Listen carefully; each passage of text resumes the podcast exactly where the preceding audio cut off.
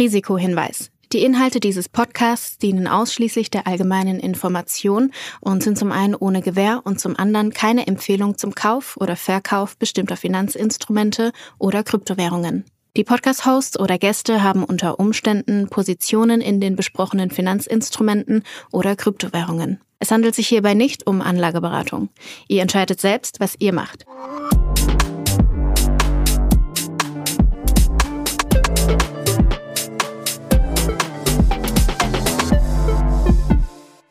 Es ist Folge 58 von Alles Coin Nichts Muss, die mal wieder unterstützt wird von Ultimate bei Unstoppable, deinem Co-Piloten für die DeFi-Welt. Julius, du hast es gerade schon gehört beim Intro, meine Stimme versagt langsam. Äh, wir haben zwei Tage Festival hinter uns, zwei Tage OMR Festival, Finance Forward Conference. Ich freue mich trotzdem trotz der Müdigkeit, trotz der überwältigenden Emotionen, wenn ich mal so anfangen kann, die wir in den letzten zwei Tagen erlebt haben, jetzt hier mit dir etwas ruhiger den Podcast zu machen. Wie geht es dir? Wie hast du die letzte Woche erlebt? Äh, ja, mittlerweile wieder einigermaßen erholt, aber es waren äh, schon ein paar äh, kurze Nächte und äh, entsprechend viele Schritte. Also ich bin irgendwie jeden Tag auf jeden Fall nördlich der 20.000 gelandet. Ich glaube eher Richtung 25.000 ist äh, schon immer Wahnsinn, was man dann am Ende des Tages da äh, zurücklegt. Und ich weiß nicht, wie es dir geht, aber ich finde auch einfach so Menschenmassen irgendwo anstrengend. Ähm, auch wenn man sich mit am Ende mit gar nicht so viel unterhält, aber sich da irgendwie immer so durchzuquetschen, das ist wie wenn man auf einem Konzert ist oder sonst was, irgendwie alleine das zieht einem schon so viel Energie, dann, äh, das quasi dann äh, man am Ende des Tages ganz schön fertig ist, aber ich fand es sehr, sehr cool. Also hat wirklich Spaß gemacht. Naja, nicht nur das, ne, sondern du hast ja auch fleißig moderiert auf der Finance Forward. Du hast ja äh, auch hoffentlich dir ganz viele Panels angeschaut und das kann ja dann geistig manchmal auch, wenn man dann irgendwie so viel äh, Zeug den ganzen Tag hört, äh, ist man am Ende dann irgendwie doch erschöpfter, als man, als man vorher meinen mag. Äh, erzähl doch vielleicht mal so ein bisschen ähm, inhaltlich. Also ich meine, du hast jetzt gerade uns einen Einblick in dein Fitnessprogramm die zwei Tage gegeben, aber wir waren ja nicht da, um Sport zu machen, sondern äh, wir haben ja hier versucht, ein bisschen irgendwie die Kryptowelt zu covern, die Fintech-Welt zu covern und so weiter. Was hast du dir angeschaut? Wie fandest du es? Ja, also ich glaube, erstmal Krypto oder Fintech, ich glaube, es ist schon einfach, also wenn wir jetzt über Finance Forward sprechen und natürlich OMR sowieso, ist schon noch viel mehr Fintech als, als Krypto. Ist auch, ist auch fair. Ich glaube, äh, so, so ist Finance Forward ja auch gestartet. Und ähm, wir werden jetzt einfach die nächsten Jahre darauf hinarbeiten, dass, der, dass die Krypto-Coverage äh, stetig hochgeht. Aber es gab schon das eine oder andere Schmankerl, wie ich finde, was man sich auch, wenn man sich für die Kryptothemen interessiert, sich anschauen konnte. Unter Übrigens anderem auch alles, äh, ne, kleiner Hinweis an der Stelle, weil wir reden jetzt hier drüber und die Leute, die vielleicht nicht da waren, sagen jetzt, ja, okay, was interessiert mich das? Ihr könnt euch das alles im Nachhinein anschauen. Also ich würde die beiden Livestreams äh, zu den jeweiligen äh, Talks, die du jetzt ansprechen wirst, ich bin sehr gespannt, um was es gehen wird, werde ich in die Shownotes einfach packen und dann kann jeder uns beide auch live auf der Bühne sehen, äh, falls ihr darauf Bock habt. Aber das vielleicht nur am Rande eingeworfen. Erzähl gerne weiter. Ich wollte dich nicht unterbrechen. ähm, ja, ich fand, ich fand dein Panel tatsächlich sehr spannend. Also mit ähm, einigen deutschen Unternehmerinnen, äh, der Großteil davon äh, war auch bei uns in der Founder Series zu Gast. Äh, ganz gut, oh, beziehungsweise die. Äh, genau, also die, alle die, die Co-Founder. Genau, drei von vier Companies äh, waren, waren tatsächlich in, in dem Podcast zu Gast, aber jeweils nicht die Person, äh, ja. die bei uns da. Doch, Friederike. Ja, und ja, Peter genau. war auch schon mal da. Egal. Ja, erzähl weiter. Das fand ich sehr gut. Ähm, so ein bisschen diverse Meinungen dazu, wie es denn gerade so läuft in der, in der Kryptoindustrie. Ich glaube, das war ja auch so ein bisschen der Titel, was bleibt vom, vom Web 3 übrig. Äh, fand, ich, fand ich sehr gut, fand ich, fand ich erfrischend, damit die unterschiedlichen Meinungen zu hören. Ich glaube, unterm Wie Strich ich mich geschlagen? Auch sehr gut, äh, sehr professionell. Man merkt, das Training zahlt sich langsam aus. Äh, nee, das hat, das hat Spaß gemacht.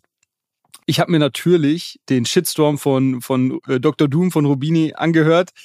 Also leider gab es keine Fragerunde am Ende. Ähm, ansonsten hätte ich, ich, sonst hätte ich mir echt überlegt, äh, mich zu melden, um mir das äh, Mikro zu schnappen und irgendwie zu sagen, äh, so with all due respect, you, sound like a broken record, weil ähm, ich meine, der, der hat halt, ich glaube, der hat sich so mal vor sechs, sieben Jahren irgendwie mal so fünf Thesen zurechtgelegt und die spult halt jetzt ab. So, die, die spult er auch aber schon, wie gesagt, 2017, 2018, wenn du den auf irgendeiner Bühne gehört hast. Das ist halt wirklich O-Ton eins zu eins das Gleiche, was er heute noch sagt. Und ich meine, Kritik, alles schön und gut, ist, ist glaube ich, fein.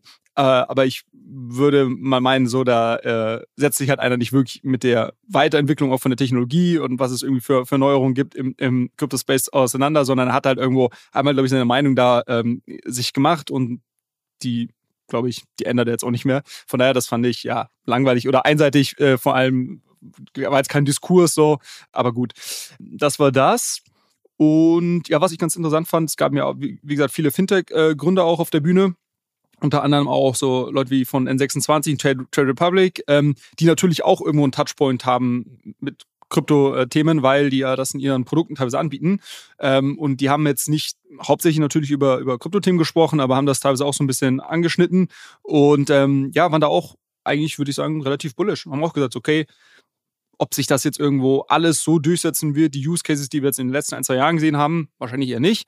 Aber dass diese Technologie grundsätzlich spannend ist und irgendwo Anwendungen finden wird, ähm, da waren, glaube ich, sich eigentlich alle einig. Und das ist ja, glaube ich, auch so ein bisschen das, das Sentiment, was wir hier äh, oftmals vers äh, versuchen zu vermitteln. Von daher, ja, ich fand es sehr, sehr gut.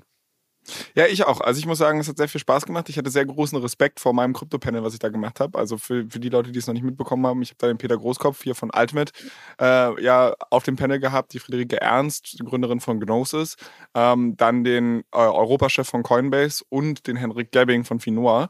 Und es war halt irgendwie, es war ein sehr cooles Gespräch. Ich hatte ein bisschen Angst, dass ich da vorher untergehe, weil die natürlich deutlich mehr wissen über Krypto äh, als ich. Aber ich habe trotzdem so ein bisschen versucht herauszukitzeln, ey, äh, ist der Hype jetzt für immer vorbei oder in welche Richtung steuern wir, was brauchen wir auch für Katalysatoren, dass das Web 3 halt wirklich abhebt. Hendrik hat dann auch so ein bisschen gesagt, naja, wir sprechen jetzt eigentlich wieder über Krypto, weil der Web 3 Begriff ist jetzt wieder so ein bisschen verbrannt und so läuft es in allen Cycles und dann wird dann irgendwie jedes Mal das Wort einfach ausgetauscht, aber es passiert halt wohl viel unter der Haube. Das fand ich sehr spannend, zu hören. Ich fand sehr, sehr spannend, was Friederike Ernst gesagt hat. Also ihr Take ja so ein bisschen war da drauf, von wegen, Leute, wir haben genug gebummelt. Ähm, Web 3 ist eine super geile Technologie, aber jetzt ist es an uns, uns hinzustellen, Produkte zu bauen, die wirklich signifikant besser sind als Web 2 Produkte, also die nicht der Blockchain wegen willen gebaut werden, sondern wo halt wirklich für den User Produkte entstehen, die halt einfach deutlich besser sind als das, was er schon kennt. Und äh, da fand ich es ganz cool, weil da kamen die auch so ein bisschen in die Diskussion und haben halt, das war für, für alle irgendwie so ein leicht anderer Use Case. Und es gab am Ende auch so eine äh, Diskussion um, um, um Social Media im Web 3 und da sind sie sich dann auch so ein bisschen behagt. Äh, leider Gottes muss ich das dann an der Stelle abbrechen, weil dann halt irgendwie noch ein, zwei andere Sachen oder wir, wir hatten ja einen strikten Zeitplan, an dem wir uns halten mussten. Das fand ich ein bisschen schade. Ähm, aber ja, ich fand spannend, dass Peter Großkopf mal so mir mir nichts, die nichts aus dem, aus dem Nichts heraus gedroppt hat, dass sie jetzt eine äh, ja, volle DeFi-Bank werden wollen und Ultimate auch vorhat, einen Stablecoin zu launchen. Ja, ich ähm, wollte gerade sagen, bei deinem Einsprecher vorhin, das müssen wir jetzt anpassen. Das ist ja hier dein, äh, dein Co-Pilot für die DeFi, das ist jetzt deine Bank für die DeFi-Welt äh, und das darüber hinaus. Das müssen wir das mal. Das fand ich auch geil, ne? Eigentlich als solches ja schon irgendwie so, so ein Oxymoron äh, von DeFi und Bank. äh, also da, da, das fand ich, fand ich schon irgendwie cool, habe ich natürlich auch gefragt, wer die Antwort hören will, der kriegt sie dann äh, in dem Talk. Aber ich glaube, da müssen wir auch nochmal tiefer einsteigen, was da jetzt konkret die Pläne sind. Das würde jetzt hier den Rahmen sprengen, aber ich, ich fand es halt einfach cool, dass halt sowas nebenbei eigentlich da so gedroppt wurde. Ähm, und ich glaube, deshalb hat es sich schon alleine gelohnt, da hinzukommen, weil du halt sehr viele Sachen erfahren hast, die jetzt wahrscheinlich den nächsten Tagen in den Medien ausgerollt werden. Und ja, ich fand es super auch. Ich habe danach ja noch den Max Ammond interviewt, äh, einen Typ, der eigentlich, also der Talk war so ein bisschen als Krypto-Urgestein betitelt, ähm, aber ich glaube, das wird ihm nicht komplett gerecht, weil der kommt eigentlich von SAP, hat da eine Company gegründet, die er jetzt für, ja, man, man munkelt so irgendwas, also es könnte eine Milliarde gewesen sein oder so, der Kaufpreis ist nicht ganz äh, öffentlich, aber hat er das Ding verkauft und hat halt äh, danach komplett im Kryptospace durchgestartet. Ne? Also hat eigentlich die gleiche Lösung nochmal im Kryptospace auf die Straße gebracht, hat auch ein VC, der versucht, Climate Tech und Krypto-Investments unter einen Hut zu bringen. Er hat mir auch danach, wir hatten ja äh, dann mehrere Side-Events, da habe ich nochmal mit ihm geschnackt und dann hat er mir erzählt, dass er einfach in den letzten zwei, drei Jahren 120 Angel-Tickets gemacht hat. Also ich glaube, es gibt keinen Pitch-Deck, was der mal nicht gesehen hat.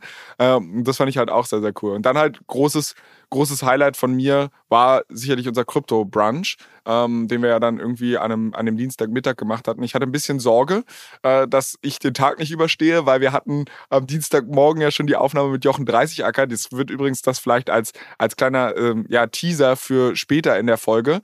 Ähm, haben wir Jochen wieder zu Gast, hatten wir ja letztes Jahr schon im Festival und der wird über seine NFT-Journey weiter berichten. Äh, er hat ja letztes Jahr groß angekündigt, dass er ein NFT im Weinmarkt startet und wir wollten natürlich wissen, wie es weitergeht und so eine Geschichten. Ähm, das korrekt ja am Ende, aber wir hatten dann hier quasi morgens um neun schon aufgenommen, hatten das erste Glas 30 Acker, dann ging es weiter zum Krypto-Brunch, da gab es weiter 30 Acker und ich habe gedacht, ah ja, ja, gleich geht's auch auf die Bühne.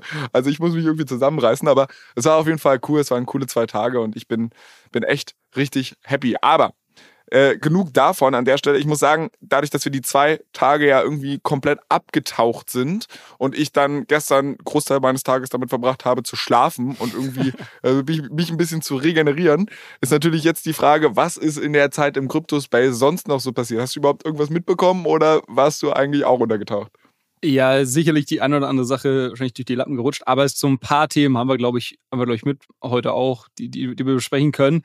Und das allererste ist, finde ich, sehr interessant.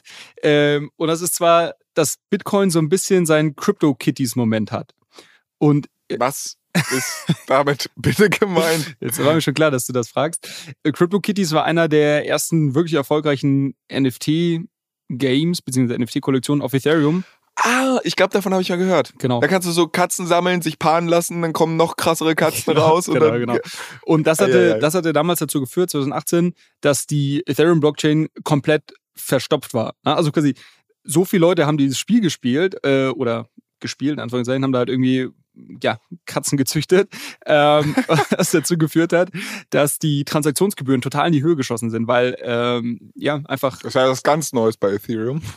tatsächlich zu dem Zeitpunkt schon, ja. Also das, okay. das ist interessant, dass du das sagst, weil du hast das jetzt quasi so miterlebt äh, die letzten Jahre ähm, und davor kannte man das aber nicht so, nicht in dem Ausmaß. Und das war, das war wirklich, das war wirklich crazy. Also CryptoKitties war auf jeden Fall meiner Erinnerung einer der ersten Male, wo es wirklich einfach absurd hohe Transaktionskosten auf Ethereum und eigentlich konntest du die Blockchain nicht mehr benutzen. Oh, Punkt.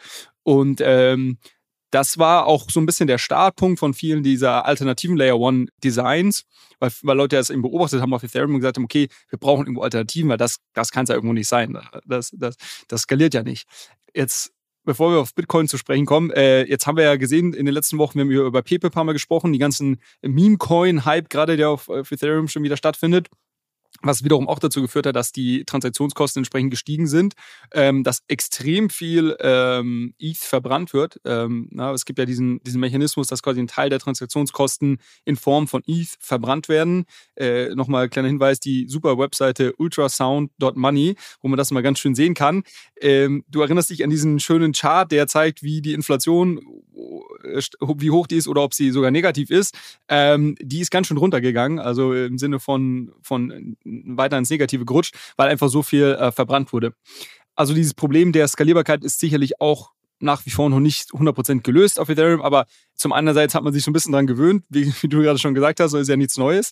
Ähm, gleichzeitig versuchen wir ja irgendwie immer mehr Traffic auf die Layer 2 äh, auszulagern und darüber so ein bisschen zu skalieren über diese ganzen Jahre haben natürlich die, die Bitcoin-Maxis immer, immer gelacht und auch mit dem Finger auf Ethereum gesagt, hier, guck mal, nur NFTs, nur Meme-Coins. Bei euch findet eigentlich nur Quatsch statt und gleichzeitig habt ihr super hohe Transaktionsgebühren und das skaliert ja alles nicht, ist ja Quatsch. Ethereum braucht kein Mensch. Ähm, und, und zum Teil ist das natürlich auch eine, eine berechtigte Kritik. Ähm, ja, leider ähm, haben sie das jetzt mal selber ein bisschen erfahren, denn wir haben ja hier äh, auch schon besprochen, dass es ein neues Protokoll ähm, auf, auf der, das auf Bitcoin aufbaut, letztendlich. Ähm, War da irgendwas, irgendwas mit Light, ne? Ne Lightning meine ich nicht. Nee, Lightspeed ist nee, Lightning, also es gibt Lightning, genau. Das ist aber, ähm, das ist wiederum was anderes, können wir auch mal im Detail zu sprechen. Das Lightning sorgt dafür, dass man eben keine hohen, sondern niedrige Transaktionsgebühren hat. Und ähm, Lightning ist eigentlich so ein bisschen dafür gebaut, um Bitcoin wirklich als Payment-Netzwerk ähm, zu nutzen. Das okay. war der ursprüngliche Gedanke, äh, Bitcoin als alternatives Währungssystem letztendlich, der jetzt über die Jahre so ein bisschen verloren gegangen ist ähm, und Leute eher gesagt haben, okay, es ist der digitale Gold Case oder, oder weiß nicht, Leute legen hier eher was an, aber es ist jetzt nicht so, dass du zum Bäcker gehst und irgendwie mit Bitcoin bezahlst. Ähm, aus vielerlei Gründen, unter anderem Transaktionsgebühren, irgendwie technische Infrastruktur, Settlement. Auf Bitcoin dauert es unglaublich lang, bis deine Transaktionen wirklich gesettelt sind letztendlich. Und das löst Lightning. Äh, das meine ich aber nicht, sondern erinnerst dich dran, dass wir hier über NFTs auf Bitcoin gesprochen haben. Dieses, ja, genau, klar. diese Inscriptions. Die ich, da, ich, also ich habe mir da gemerkt, hey, super schnell, super viel Rendite am Anfang gemacht, aber Flo, lass bitte die Finger davon, weil das ist eh so kompliziert für dich und da werden sich sowieso alle die Finger verbrennen. So habe ich das aktuell abgespeichert. Genau, genau. Ähm, und und das, das ging ja relativ rasant los. Und ähm, wenn du dir anschaust, dann diese Anzahl der, der Inscriptions, also der einzelnen, ja, jetzt einfach gesagt, NFT-Launches, die es auf Bitcoin dann gab, die ist wirklich, also das ist wirklich so diese Hockey, Hockeystick-Kurve, sind komplett durch die Decke gegangen über die Monate. Und irgendwann vor, ich glaube, es war so vom guten Monat oder so, hat sich jemand mal Gedanken gemacht, hat gesagt, okay, jetzt haben wir hier NFTs auf Bitcoin, aber gäbe es ja nicht auch die Möglichkeit, irgendwie so Tokens zu launchen. Ja, weil du erinnerst dich, auf Ethereum war eine der großen Innovationen 2016, 17 diese ganzen ICOs, dass Leute gesagt haben, okay, ich kann hier eigentlich in wenigen Klicks einen eigenen Token launchen und kann irgendwie selber was bauen. Und das ist ja auch das, was dann zu diesen ganzen Meme-Coins und so weiter geführt hat. Ähm, hier, PayPal kannst du in ein paar Sekunden kannst du so einen so ein Coin launchen auf Ethereum. Und das ist natürlich auf, auf, auf Bitcoin als solches bisher nicht möglich gewesen. Ähm, meines Wissens nach. Kann sein, dass da irgendwelche technischen Hacks gibt, aber nicht on scale. Ähm, und da hat jemand äh, einen Weg rausgefunden, dieses Ordinal-Protokoll, also das, was die NFTs auf Bitcoin ermöglicht, auch so ein bisschen dafür zu nutzen, Tokens zu launchen. Und das macht man, indem man so ein JSON-Skript, also JSON einfach so ein, so ein File-Format, ähm, jeder, der irgendwie ein bisschen programmiert, der wird das kennen, ähm, dass man dieses JSON-File eben in so, einen, in so eine Inscription reinschreibt. Also quasi ein, ein NFT on Steroids auf der Bitcoin-Blockchain speichert. Das wiederum gewisse Informationen darüber hat, wie viele Tokens äh, hier gemintet werden können, ähm, wie viele eine Wallet maximal minten kann und so weiter. Und äh, das Ganze haben sie BR, BRC20 genannt ist ein kleiner. Weil ER20 genau, ist, ein, ein kleiner. Guck mal, guck mal, wie ich das gerade hier schon äh, die Brücke geschlagen Ist ein kleiner habe. Augenzwinkerer quasi, weil dieser Token-Standard auf der Ethereum-Blockchain heißt eben ERC20, ähm, mit dem man diese ganzen Tokens launchen kann. Und ähm, genau, das ist, äh, wurde gestartet und das ist komplett explodiert die letzte Woche. Ähm, kannst du dir so vorstellen, Leute haben das natürlich genutzt, um Meme-Coins zu erzeugen. Was auch sonst. Äh, und ähm, es gab jetzt irgendwie hunderte neuer Meme-Coins, die mit diesem. Aber einen Meme-Coin kannst du ja nicht einfach erzeugen. Also du musst ja, da, da, braucht man ja schon einen kleinen viralen Hype und so. Also es klingt jetzt so, ja. als von wegen, ja, ich hätte gern einen Meme-Coin, Punkt. Aber so ist es ja. Ja, also was ja Leute gemacht haben, also Leute haben halt diese, diesen Hype oder diese ähm, Novelty des BRC20 Tokens genutzt, ähm, um einfach dort irgendwelche Tokens kurz schnell zu launchen. Aber quasi, natürlich hat jetzt niemand innerhalb von einer Woche gesagt, okay, hier ist mein Businessplan und ich mache jetzt hier irgendwie, weiß ich nicht, Landing, Landing auf Bitcoin ähm, und das ist jetzt mein Token, den ich launche, sondern in der Kürze der Zeit ist das einzigst in Anführungszeichen sinnvolle, was man natürlich launchen kann, irgendwie ein Meme-Coin. Also irgendwas, was du halt irgendwie, was du halt irgendwie kurz hochlädst und sagst, hier, guck mal, das, das gibt's jetzt halt. Das, das Geile ist auch das einzig Sinnvolle. Ja, ja, genau. ähm, so, und warum die jetzt natürlich irgendwie einen Hype erfahren haben, weil das, wie du schon gerade gesagt hast, ist natürlich immer das Problem, wie schafft man es irgendwie dann einen Hype? Erstmal kennt ja keiner meinen Meme-Coin, ähm, war einfach diese Technologieinnovation, über die die Leute eh gesprochen haben. Leute haben eh darüber schon, ah cool, jetzt gibt's hier irgendwie Tokens auf Bitcoin, okay, was ist das? Dann gab's irgendwie die erste Webseite, die alle gelistet hat und hat man gesehen, gesehen, das waren halt irgendwie nur ja, irgendwelche Tokens, halt ohne irgendeinen wirklichen Wert oder, oder Business Case dahinter, also Meme Coins letztendlich. Ähm, und dadurch sind halt dann viele da bekannt geworden. So, also was passiert? Unglaublich viele Tokens gelauncht, die alle komplett durch die Decke gegangen, weil jeder natürlich wieder hier die Goldgräberstimmung draufgesprungen ist. Äh, du brauchst nicht traurig sein, es ist immer noch technisch sehr schwierig, da mitzuspielen. Also du hättest, Mann. dir ist nichts durch die Lappen gegangen in dem Sinne. Ähm, aber der Effekt davon war natürlich, Transaktionskosten auf Bitcoin durch die Decke. Bitcoin-Netzwerk komplett verstopft. Es gab über 400.000 Transaktionen von Bitcoin, äh, die im Mempool quasi geparkt wurden, die erstmal prozessiert werden mussten. Binance hat Bitcoin-Withdrawals äh, äh, pausieren müssen. Sie gesagt haben, okay, es kann eh nicht verarbeitet werden gerade, also müssen wir das pausieren. Ähm, und deshalb meinte ich eingangs, das ist der CryptoKitties-Moment für Bitcoin. Es ging einfach nichts mehr. Und die Frage ist so ein bisschen, was, was lernen wir daraus? Ähm, und ja, ja, was, was, was, was, sind, was ist das Fazit letztendlich? Also, also die allererste Frage, die ich mir gerade gestellt habe, ist der, es wird ja immer propagiert von wegen, Blockchain und Co. geben dir eigentlich immer Access zu deinem Vermögen. Also das ist eigentlich eine dezentrale Möglichkeit, äh, ja, irgendwie Wert digital zu speichern. Aber wenn halt so ein Netzwerk verstopfen kann, ja, also klar, dann gibt's jetzt keine zentrale Regulierungsbehörde, die sagen kann, nee, nee, nee, da kommst du jetzt nicht ran oder wir wollen halt nicht, dass da. Aber äh, einfach rein technisch ist es halt auch scheiße, ne? Weißt du, was ich meine? Richtig, ich meine, also ich meine, ich, ich habe diesen, diesen immer Zugang zu meinem Vermögen, den, den habe ich einfach faktisch nicht durch die Technologie wenn so ein Netzwerk verstopfen kann. Richtig, das, das ist richtig. Ähm, und das ist ja, glaube ich, auch eine, eine der Gefahren, äh, dass du sagst, okay, wenn jemand wirklich mal irgendwie Bitcoin irgendwo beschneiden möchte, dann schicken die einfach quasi Millionen von Transaktionen ins Netzwerk rein und, und verstopfen es quasi wie so eine, wie so eine äh, DDoS-Attacke letztendlich. Ne? Gelöst wird das Ganze natürlich so ein bisschen durch den Fee-Mechanismus. Dass du sagst, okay, wenn es mir viel am Herzen liegt, wenn mir viel daran liegt, jetzt meinem Vermögen äh, zuzugreifen, dann zahle ich halt irgendwie höhere Gebühren Und dann wird natürlich aus dieser 400.000, aus der Menge der 400.000 Transaktionen meine Transaktion als ja, einer der ersten. Ähm, Aber gibt es das Ja, auf Bitcoin auch- es gibt Also auch, ein, äh, es gibt auch okay. Transaktionskosten, die du auf Bitcoin hast. Ist ein bisschen, bisschen anders, Ja, ja, klar. ist ein Aber bisschen anders ich, dass, gelöst. Genau, aber dass ich, weil ich meine, bei Ethereum hast du mir das mal so erklärt, dass im Endeffekt, stell dir vor, ganz viele Leute stehen an einer Schlange bei irgendeiner Kasse oder bei irgendeiner Bank an, wollen ihre Kohle abheben und du kannst hinten mit einem 100-Dollar-Schein wählen und kannst sagen, so, ich würde gerne einmal vorgelassen werden und so funktioniert das. Das heißt, ein Bieterverfahren von wegen, äh, wer als erstes verarbeitet wird. Das ist bei es Bitcoin auch so? was ähnliches. Funktioniert ein bisschen anders. Der Gas-Fee-Mechanismus auf Ethereum ist ja, der wurde über die Jahre auch ein paar Mal geändert. Da gibt es so eine, gibt's eine Base-Fee und dann gibt es eine Priority-Fee und sowas. Das gibt es äh, nach meinem Wissen so auf Bitcoin nicht, aber es gibt auch eine Transaktionskosten, die du auch hö- einstellen kannst, wo du sagen kannst, die sind höher oder niedriger und dementsprechend kannst du, bei, bei der Analogie zu bleiben, kannst du auch einem 100-Euro-Schein wählen. Aber auch da, also ich meine, das ist ja irgendwie nicht wirklich demokratisch gedacht, ne? Oder, oder äh, es ist nicht wirklich fair, weil du hast ja, wenn du einen Bankrun hast, so, also ich meine, das ist jetzt kein Krypto-Bankrun, würde wahrscheinlich ganz anders aussehen. Aber wenn jetzt wirklich extrem viele Leute einfach gleichzeitig auf ihr Vermögen zugreifen wollen und du sagst halt, ja, okay, ich gebe der Elite, die halt irgendwie extrem viel Geld hat und damit wedeln kann und vorgelassen werden kann, dann scheitert das, finde ich, komplett an der, an der Grundidee di- dieser Blockchain. Ist, glaube ich, ein fairer Kritikpunkt, ja. Ist, glaube ich, deshalb, deshalb umso wichtiger, dass quasi Blockchains skalierbar sind.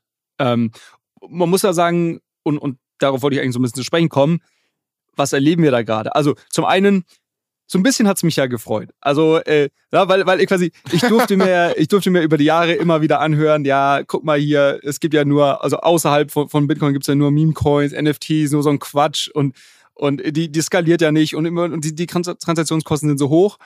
Und jetzt haben halt mal die, die Bitcoin-Maxis aus erster Hand erfahren, was es bedeutet, ein offenes Netzwerk zu haben. Du kannst es den Leuten nicht verbieten. Ne? Quasi, du hast jetzt hier äh, durch die durch das äh, Taproot-Update ähm, und die dieses Ordinals-Protokoll hast du jetzt den Leuten die Möglichkeit gegeben, auf Bitcoin zu experimentieren und solche Sachen, auch wenn sinnlos ist, meinetwegen, solche Sachen wie BRC20-Tokens zu launchen. Ja, dann siehst du mal, was die Leute damit machen. Meme-Coins und unsinnige Sachen. Und, und, und jetzt hast du die Konsequenzen davon. Und ähm, deshalb, da, das fand ich jetzt mal einerseits so ein bisschen schön, dass man das auch mal jetzt vielleicht auch nachvollziehen kann, ähm, was, was es denn bedeutet, wenn wirklich einfach mal irgendwie so, so ein Heavy Load auf eine Blockchain kommt. Aber also die nächste Frage, die ich mir gestellt hatte, wo ich gerade meinte, ich hätte zwei Punkte, ist, es wurde immer geworben, dass die Unveränderlichkeit von Bitcoin ein Feature und kein Bug ist. Und ich dachte, die Idee von Bitcoin ist, dadurch, dass es so unveränderlich ist, kann es irgendwann mal vielleicht den Status von digitalem Gold annehmen, weil es kann niemanden geben, der sagt, ja, okay, wir machen jetzt doch irgendwie alles anders. Aber offensichtlich wurde jetzt eine Möglichkeit geschaffen, etwas, also neue Tokens auf dieser Blockchain halt zu bauen, NFTs darauf zu bauen. Wie passt das eigentlich zusammen? Ja, also grundsätzlich ist das schon so, wie du, wie du gesagt hast. Also ich, ich bin wirklich nicht, nicht technisch super, super tief drin bei Bitcoin, aber nach meinem Wissen gab es über die letzten fünf Jahre zwei Updates. Es gab, glaube ich, Segwit und Taproot. Ähm, also da passiert grundsätzlich erstmal nicht viel. Also es wird schon sehr, es ist, wird sich schon sehr darum bemüht, alles so zu belassen, wie es ist. Und ich glaube auch die ganz alten Bitcoin-Clients sind alle noch kompatibel. Also du kannst quasi immer noch deine alten Clients laufen lassen und musst quasi nicht auf diese neuen Updates ähm, upgraden und kannst trotzdem mit der Blockchain interagieren. Ganz anders zu jetzt äh, Smart Contract Blockchains, ähm, die viel häufiger Updates machen, wo du deine Clients irgendwie updaten musst und so weiter. Also es ist schon grundsätzlich, wird schon in diesem Ethos gebaut. Ähm, so, wir haben hier was und das wollen wir eigentlich nicht so stark verändern. Aber es gab halt eben genau ein Update, dieses Taproot-Update, was jetzt wiederum diese Sachen äh, ermöglicht hat. Und ähm, ich glaube auch, dass viele Leute äh, das verfluchen, dass sie dem zugestimmt haben. Da bin ich mir ganz, ganz sicher. Und da teilt sich Aber- also die Community ein bisschen. Es gibt jetzt die eine Seite, die sagt, guck mal, endlich findet Innovation auf Bitcoin statt. Wir sind weg von diesem religiösen Asset, das nicht irgendwie nicht angefasst werden darf. Ähm, und endlich findet Innovation statt. Und ja, jetzt haben wir irgendwie diese ganzen Issues mit Meme-Coins und sonst was. Das wird wahrscheinlich auch alles weggehen. Ähm, es gibt auch einen positiven Side-Effekt davon, können wir gleich noch zu sprechen kommen. Und die anderen sagen, oh Gott, was haben wir hier gemacht? Wir haben 2017 gab es ja die großen Scaling Wars äh, in der Bitcoin-Community. Da ist ja Bitcoin Cash und diese Sachen entstanden, die damals dafür geworben haben, eine größere Block-Size zu machen. Das heißt, äh, größere Block-Size ist, heißt gleich mehr Transaktionen ähm, gehen rein. Ähm, das heißt aber auch dazu, dass du mehr Daten speichern musst, wenn du einen eigenen Klienten laufen lassen möchtest. Was wiederum diskriminiert irgendwo. Ne? Dann brauchst du irgendwann einen Supercomputer zu Hause. Und da hat sich ja damals die Bitcoin-Community dafür ähm, Großteil äh, dafür ausgesprochen, eben nicht die Block-Size zu vergrößern, sondern bei der kleinen äh, zu bleiben. Ähm, und ähm, um eben Bitcoin als, als dezentrales Netzwerk irgendwo zu beschützen. Und deshalb bist du jetzt an dem Punkt, wo du heute bist. Also ganz interessant, so ein bisschen Full Circle. Es geht jetzt irgendwie alles wieder zurück auf die Diskussion, die es vor fünf Jahren schon gab. Ähm, genau, aber einen positiven Side-Effekt gibt den wollte ich auch noch kurz ansprechen.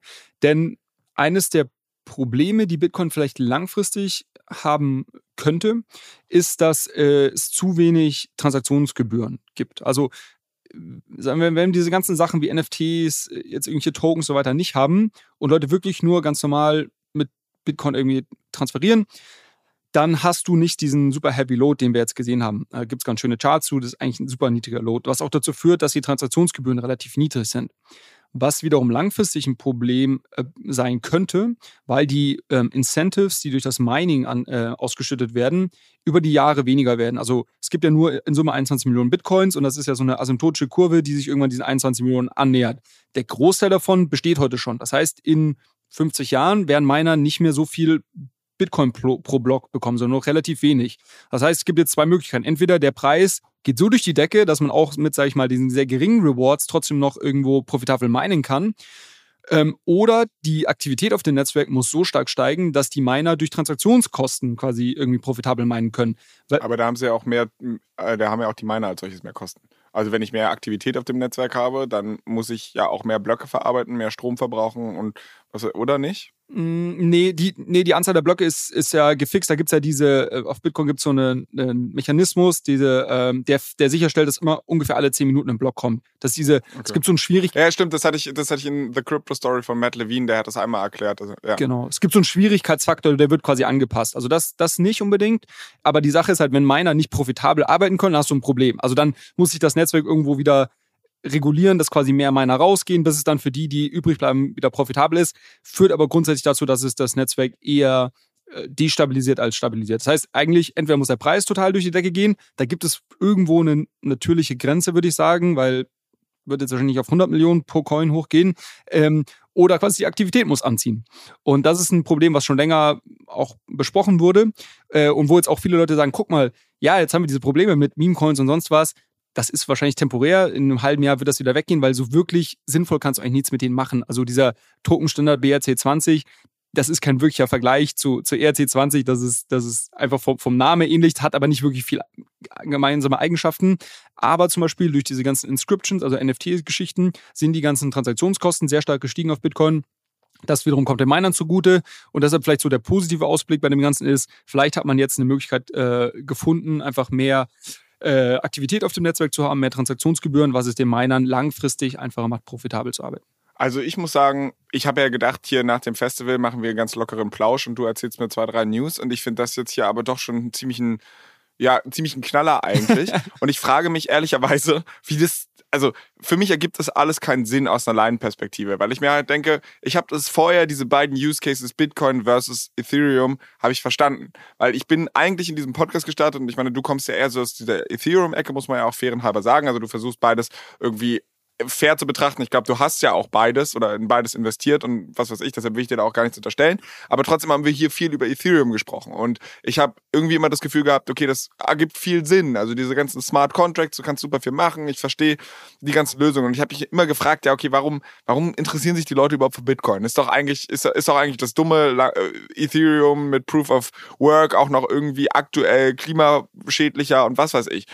Und dann haben wir mehr über Bitcoin gesprochen und dann habe ich auch da die Cases verstanden. Also insbesondere, wo wir da die Medienkritik zu der Doppelgängerfolge gemacht haben, wo du das alles mal so ein bisschen auseinandergenommen hast. Ich auch nicht jedes Argument von dir teile, aber dass ich trotzdem gesagt habe, okay, ich verstehe, warum manche Menschen da Cases drin sehen und diese Unveränderlichkeit von Bitcoin halt wirklich unter Umständen, wenn die Volatilität mal rausgeht, dass halt so eine Store of Value Function bekommen könnte und das vielleicht ein digitaler Goldersatz sein könnte. Ja. Wir werden sehen, was die Zukunft bringt.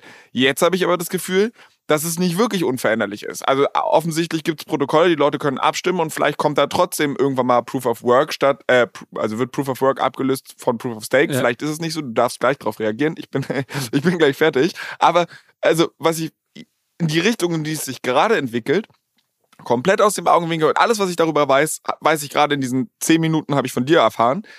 Aber für einen Laien sieht es so aus, okay, Bitcoin entwickelt sich gerade zu einer schlechten Ethereum-Kopie. Mic Drop. Word. Mic Drop. Äh, ver- ver- Verstehe ich, dass du, dass du das so siehst. Und wenn man jetzt nur die Geschehnisse in den letzten zwei, drei Monaten sieht, ist das, glaube ich, auch erstmal eine faire Beobachtung. Warum schlechte Kopie? Weil quasi es wird jetzt versucht, irgendwie über so einen Umweg äh, Tokens zu erschaffen. Wir brauchen gar nicht darauf eingehen, wie das genau funktioniert, aber letztendlich mintest du ein NFT. In dem NFT wiederum steht geschrieben, wie die Tokens, wie man den Token dann minten kann. Das ist, ist total kompliziert und uns ist überhaupt gar nicht gleichzusetzen mit dem, wie zum Beispiel ein ERC20-Token äh, geschaffen wird. Deshalb wahrscheinlich ja schlechte Kopie, fairer, äh, ähm, eine faire Beobachtung, wenn wir jetzt nur das isoliert betrachten. Ähm, ich würde dir aber insofern widersprechen, dass ich schon nach wie vor daran glaube, dass, dass Bitcoin diese Unveränderlichkeit, äh, die ja nicht, die ist nicht ganz so gegeben, aber das quasi, letztendlich ist das ja eine, eine, ein Community-Effort. Also quasi, wenn die Community sich dafür entscheidet, gar keine Upgrades mehr zu machen, dann wird es keine Upgrades geben. Dann hast du wirklich diese Ja, aber ist doch bei Ethereum genauso. Äh, ja, bei Ethereum hast du noch einen stärkeren Einfluss von der Foundation. Das ist ja auch ein, ein Kritikpunkt, den äh, zum Beispiel so Bitcoin-Maxis oftmals ähm, an, an Smart Contracts, äh, Blockchains grundsätzlich haben, dass sie sagen, ja, hier gibt es ja noch einen starken Einfluss durch Solana Foundation, Ethereum Foundation und so weiter. Das gibt es bei Bitcoin nicht ganz so stark. Aber du hast natürlich auch da sehr einflussreiche äh, Personen, Einzelpersonen, die irgendwo ihre, äh, ihre Jünger um sich scharen. Ähm, aber ich glaube, ich hatte, wir hatten gerade schon gesagt, es gab zwei Updates irgendwo in fünf Jahren, glaube ich. Äh, das ist jetzt nicht so viel und die haben auch jetzt nicht irgendwie die äh, Blockchain auf den Kopf gestellt. Es gab halt, es gab halt jetzt äh, Leute, die sehr viel rumgespielt haben mit, mit, mit dem Taproot-Upgrade und da jetzt Wege gefunden haben, wie man neue Sachen machen kann. Ich glaube, also meine Prediction ist, dass sich das nicht durchsetzen wird. Also ich glaube, dieser, dieser Ordinals, dieser NFT-Case, den sehe ich irgendwo. Ähm, aber dieser, dieser BRC20-Token-Case, den sehe ich tatsächlich nicht in, in dem aktuellen äh, St- Status.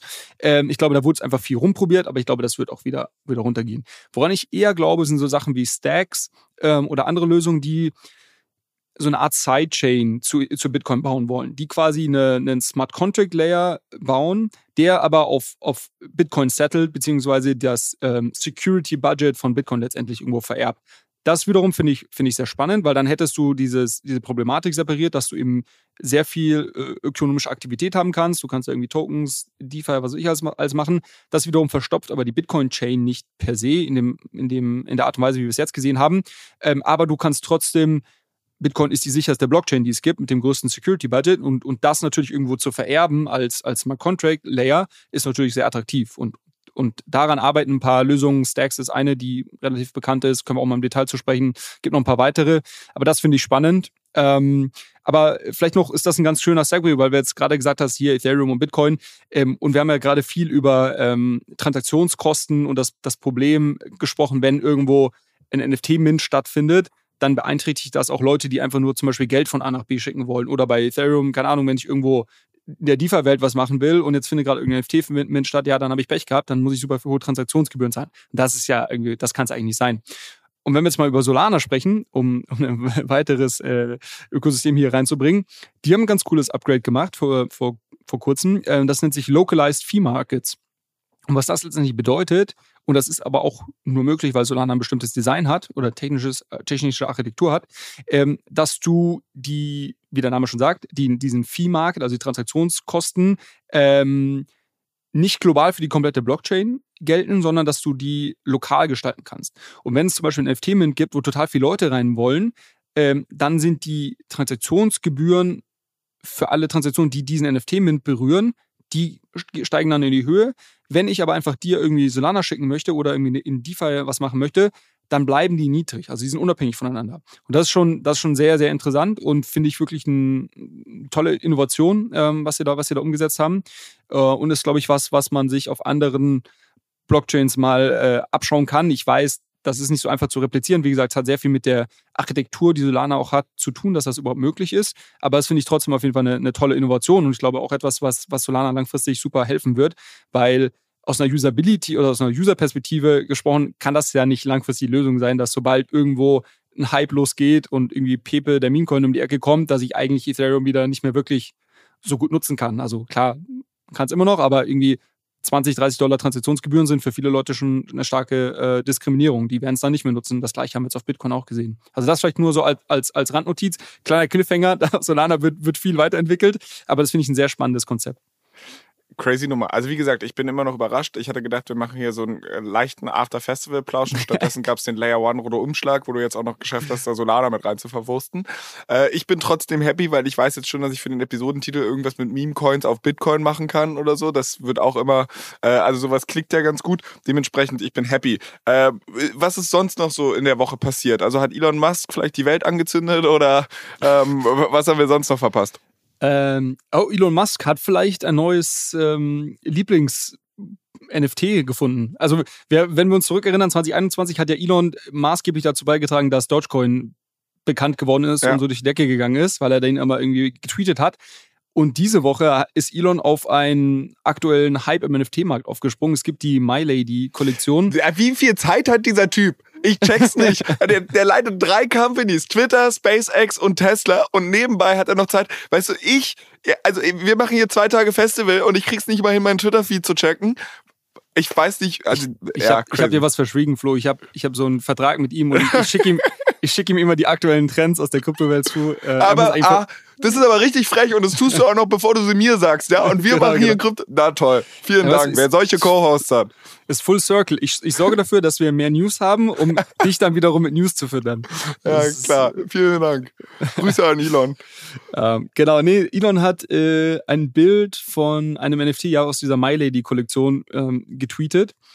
Und aus der was Kollektion? My Lady.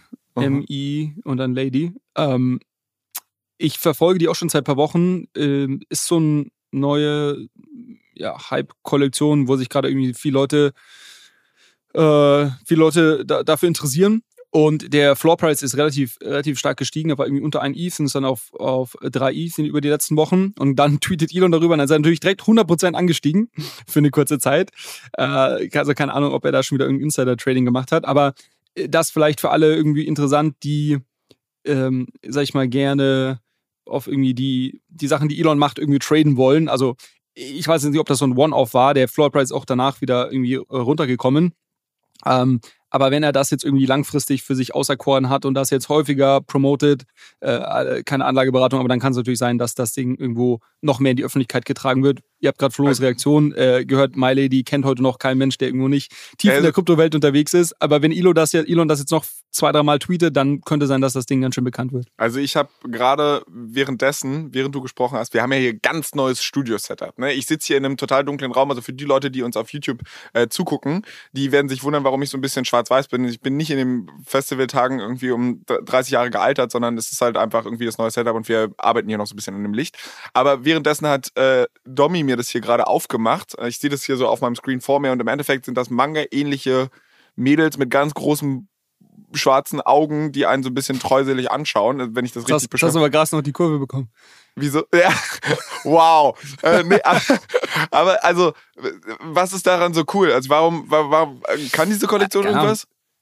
meiner Meinung nach nicht, außer dass sie halt so kryptonativ ist. Das ist wie, es gab letztes Jahr irgendwie die Satoshis, es gab irgendwo die Crypto Dickbuds, es gibt immer so äh, NFT-Kollektionen, die irgendwie gefeiert werden, weil sie aus der Community kommen. Ähm, ich weiß, dass My Lady eine davon ist. Also wie gesagt, ich hatte jetzt schon seit ein paar Wochen auf dem Schirm. Ich wäre aber, hätte aber nie gedacht, dass Elon jetzt auf diesen Zug aufspringt. Ähm, aber genau, ich glaube, da gibt's auch gar nicht groß mehr irgendwas, über, über das wir groß sprechen können. Wie gesagt, es kann sein, dass er das jetzt irgendwie für sich auserkoren hat. Stellt euch vor, er verändert irgendwie nächste Woche sein Profilbild auf so ein NFT-Ding. Dann wird das Ding wahrscheinlich nochmal komplett durch die Decke gehen.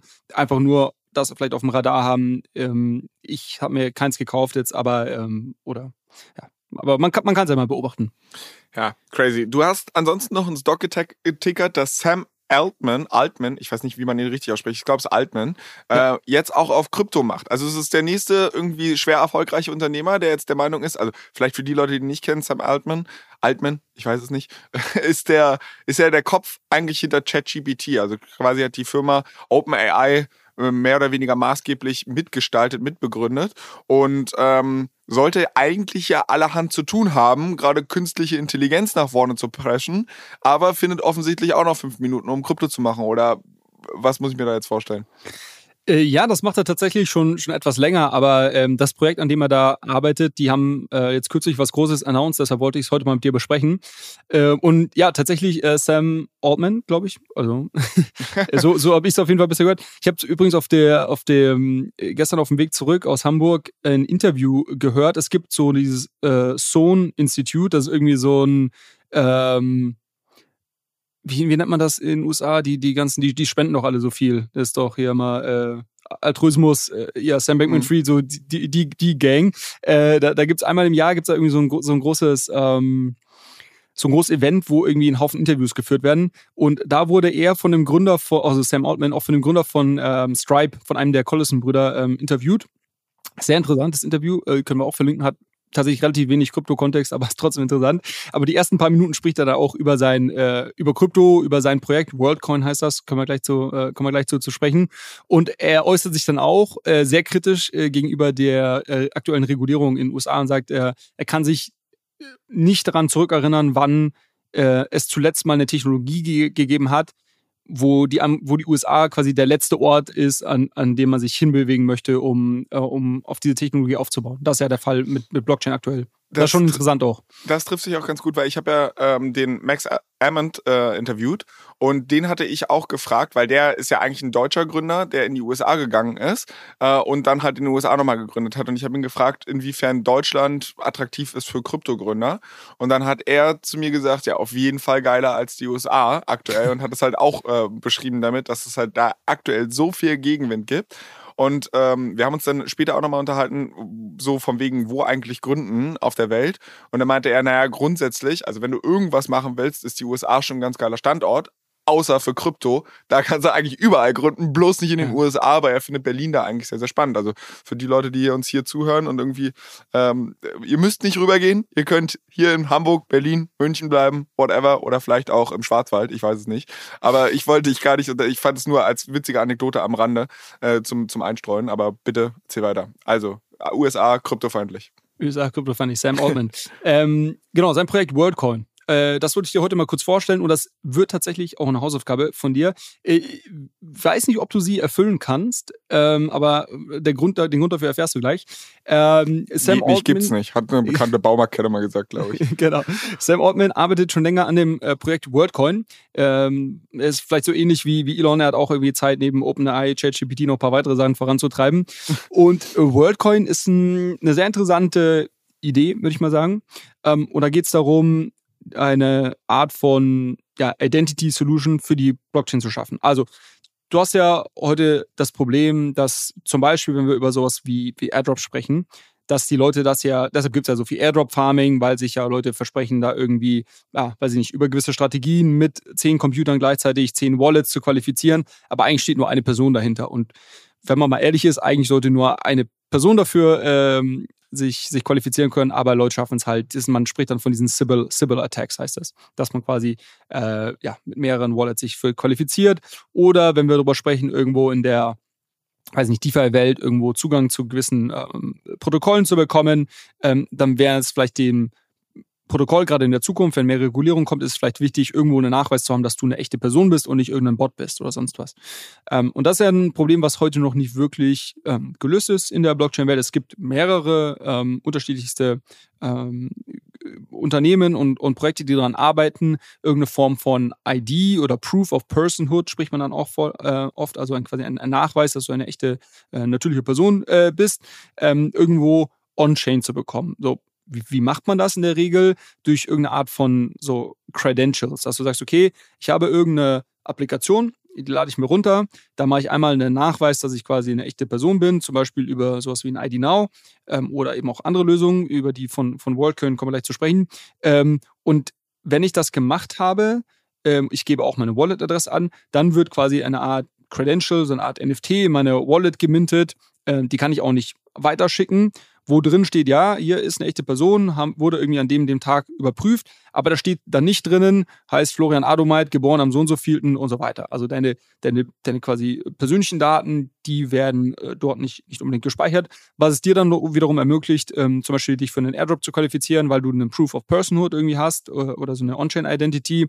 Ähm, ohne deine persönlichen Daten wie Wohnort, E-Mail, sonst was preiszugeben. Also eigentlich eine ganz schöne Idee und glaube ich auch auf jeden Fall was, was kommen wird. Und wie gesagt, da gibt es mehrere Projekte, die daran arbeiten.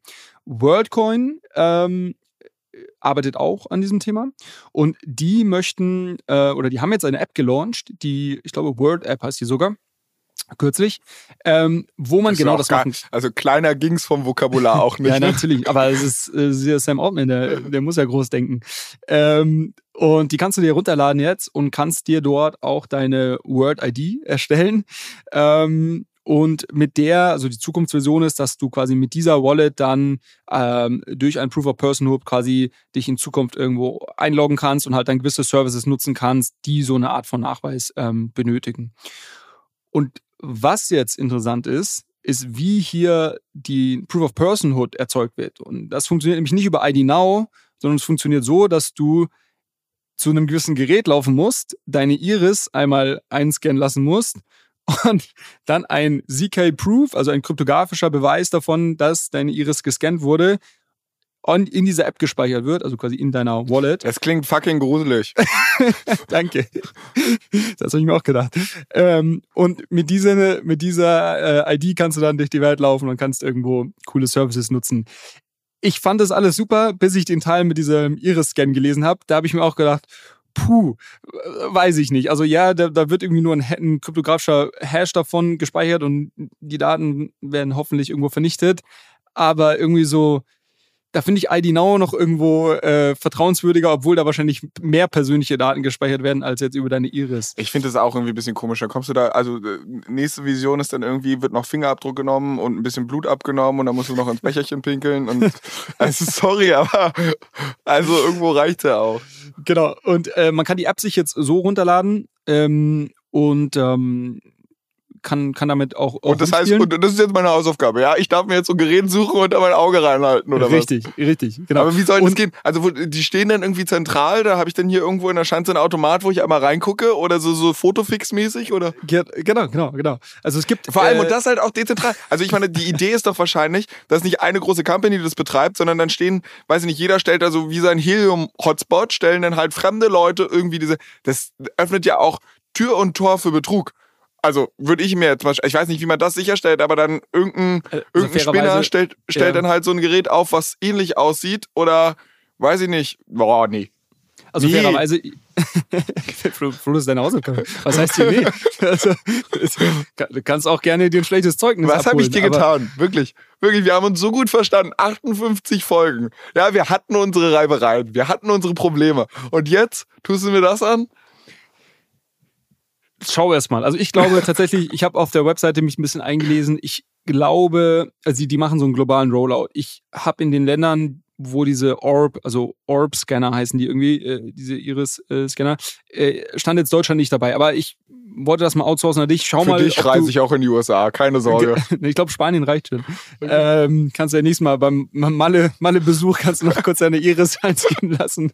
Ähm, genau. Schau mal, ob du da einen findest oder ansonsten würde ich sagen, lad dir einfach mal diese App runter und dann sprechen wir nächste Woche darüber, wie du die User Experience fandest, ob du so einen Scanner irgendwo gefunden hast und was jetzt der aktuelle Status ist mit deiner World ID. Und ähm, ja, dann bin ich sehr gespannt. Ich, okay, ich werde es ich werd's tun. Ähm, für dich, für diesen Podcast werde ich weder Kosten noch Mühen scheuen. Ich, ähm, ja, also im Endeffekt bleibt mir jetzt eigentlich gar nicht so viel übrig, als wir hatten ja angekündigt, dass wir noch einen Special Guest haben. Und ich glaube, wir haben jetzt ein buntes Themenpotpourri hier schon abgearbeitet. Wie gesagt, ich hatte es gar nicht erwartet, dass du in der Zeit es schaffst, so viel vorzubereiten. Ähm, bin freudig überrascht. Überrascht oder freudig überrascht war ich auch über das, was Jochen uns äh, am Dienstag erzählt hat. Und ich würde jetzt gar nicht mehr so viel Vorrede machen. Ich glaube, der Mann braucht keine Introduction mehr. Wir haben äh, ihn ja hier schon mal im Podcast gehabt. Auch eine sehr, ich glaube, es war Folge 7 oder so damals. Ja. Ähm, wer, es wird sich auf jeden Fall lohnen, das auch mal, auch mal nachzuhören, weil da hat Jochen einmal die, die große Vision, warum er Wein auf der Blockchain verkaufen will, warum NFTs halt ein Problem lösen, ähm, was er hat. Und äh, das erzählt er uns, wie das jetzt gelaufen ist, weil es ist ein Jahr rum. Das NFT ist wirklich vor einem Jahr, wo wir mit ihm aufgenommen haben, gelauncht. Er hat erzählt, was schiefgegangen ist, was gut gelaufen ist. Er hat aber auch erzählt, was jetzt seine Pläne fürs nächste Jahr sind. Ich glaube, wir, wir können das gerne so als Recurring Theme oder als wiederkehrenden Gast hier einmal im Jahr haben. Ich finde das ist immer eine Freude, mich mit ihm zu unterhalten. Natürlich rede ich auch sehr gerne mit dir, Julius. Das werden wir ja auch in einer Woche wieder tun. Aber jetzt erstmal ganz viel Spaß bei dem Gespräch mit Jochen Dreißigacker. Kleiner Verbraucherhinweis von unserem Werbepartner. Unstoppable Finance will Menschen überall einfachen Zugang zur Welt der Decentralized Finance ermöglichen. Das erste Produkt, das das Berliner Team rund um die Macher der Solaris Bank und der Börse Stuttgart Digital Exchange heißt Ultimate. Das ist eine mobile App, die Anlegern super easy Zugang zu geprüften und verifizierten DeFi-Produkten ermöglicht. Hab mir sagen lassen, dass die Profis sowas DeFi-Wallet nennen. Entscheidend ist, dass die Ultimate Wallet die Vermögenswerte der Nutzer nicht verwahrt. Die Nutzer behalten die Kontrolle über ihre Private Keys, haben aber die Möglichkeit, sie in der Cloud zu sichern, um sie vor versehentlichem Verlust zu schützen. Your Keys, Your Coins. Die Mission von Ultimate besteht darin, sowohl eine nutzerfreundliche App als auch kuratierten Zugang zu Protokollen bereitzustellen, auf die sich Nutzer verlassen können. Sozusagen ein Co-Pilot, um die DeFi-Welt mit Zuversicht zu navigieren. Ultimate ist made in Germany von den führenden Köpfen der Kryptoszene, weltweit verfügbar und internationale Top-VCs sind darin investiert. Ja, wie bereits am Anfang angekündigt, haben wir einen ganz besonderen Gast mal wieder zu Gast. Ähm, bevor ich verrate, wer es ist, ich würde sagen, same procedure as every year. Ich hoffe, ich steche mir jetzt hier nicht ein Auge aus, aber vielleicht kleiner Tipp, wer es sein könnte. Na, komm. So, Jochen, herzlich willkommen. Jochen 30 Acker, äh, seines Zeichens Winzer, sagt man das so? Du bist, das kann man genau so sagen. Du bist Winzer. ähm, wir hatten dich ein Jahr zuvor schon mal im Podcast fürs OMR-Festival. Wir sind hier nämlich wieder live, nicht direkt auf dem OMR-Festival, aber so halt 20 Meter entfernt davon und haben gedacht, wir nutzen die Gunst der Stunde, um nochmal mit dir zu sprechen. Du hattest ja ein großes Projekt letztes Jahr angeschoben und wir wollten mal hören, wie es gelaufen ist. Äh, vielleicht aber für die Leute, die ich nicht kenne, sagst du nochmal ein, zwei Worte zu dir. Ja, klar. Ähm, ja, ich bin Jochen, 30 Hacker. Ähm, unser Weingut heißt genauso. äh, das mache ich mit meiner Familie, mit meinem Team seit einigen Jahren und äh, wir haben uns das ganz einfache Ziel gesetzt, den Wein, wie wir ihn kennen, in jeglicher Form weiterzuentwickeln oder den Weinbau. Und äh, deswegen haben wir auch letztes Jahr als Weingut ähm, ja, ein NFT-Projekt gestartet, um einfach unseren Weinen noch viel, viel mehr Zeit zu geben. Also wir bauen Rieslinge aus, überwiegend, das ist unsere Hauptrebsorte und Riesling ist eine Rebsorte, die einfach viel, viel Zeit braucht. Und deswegen musst du auch einen Weg finden, sie lange in deinem Keller zu lassen, bevor du sie äh, verkaufst. Und mit der, im NFT als Technologie haben wir, glaube ich, eine ganz gute Möglichkeit gefunden, das zu ermöglichen. Aber wie konkret hilft die NFT-Technologie genau das zu ermöglichen? Also grundlegend geht es wirklich darum, Probleme zu lösen. Du hast wenn du heute eine teure Flasche Wein kaufst oder ich kaufe eine teure Flasche Wein und ab dem Moment hat man eigentlich Angst, wann öffne ich sie und wie lagere ich sie. Und das sind Probleme, die wir wegnehmen wollen. Das heißt, die Weine bleiben, bis wir denken, dass sie zum optimalen Zeitpunkt oder Reifezeitpunkt zum ersten Mal sind, dass sie alle Aromen zeigen, bei uns im Keller liegen unter optimalen Bedingungen. Du hast den, mit dem NFT den digitalen Bezugsschein, du kannst die auch handeln ähm, und wir sagen dir zum einen, wann, wann sie bereit ist und, zum, und, so, und so lange bleibt sie halt eben bei uns liegen. Und ich glaube, das ist etwas, was, was schon ganz, ganz viel Sinn macht, gerade für Weine, die halt eben bis zu zehn Jahren brauchen, bis sie das, das erste Mal wirklich sinnvoll sind und schmecken.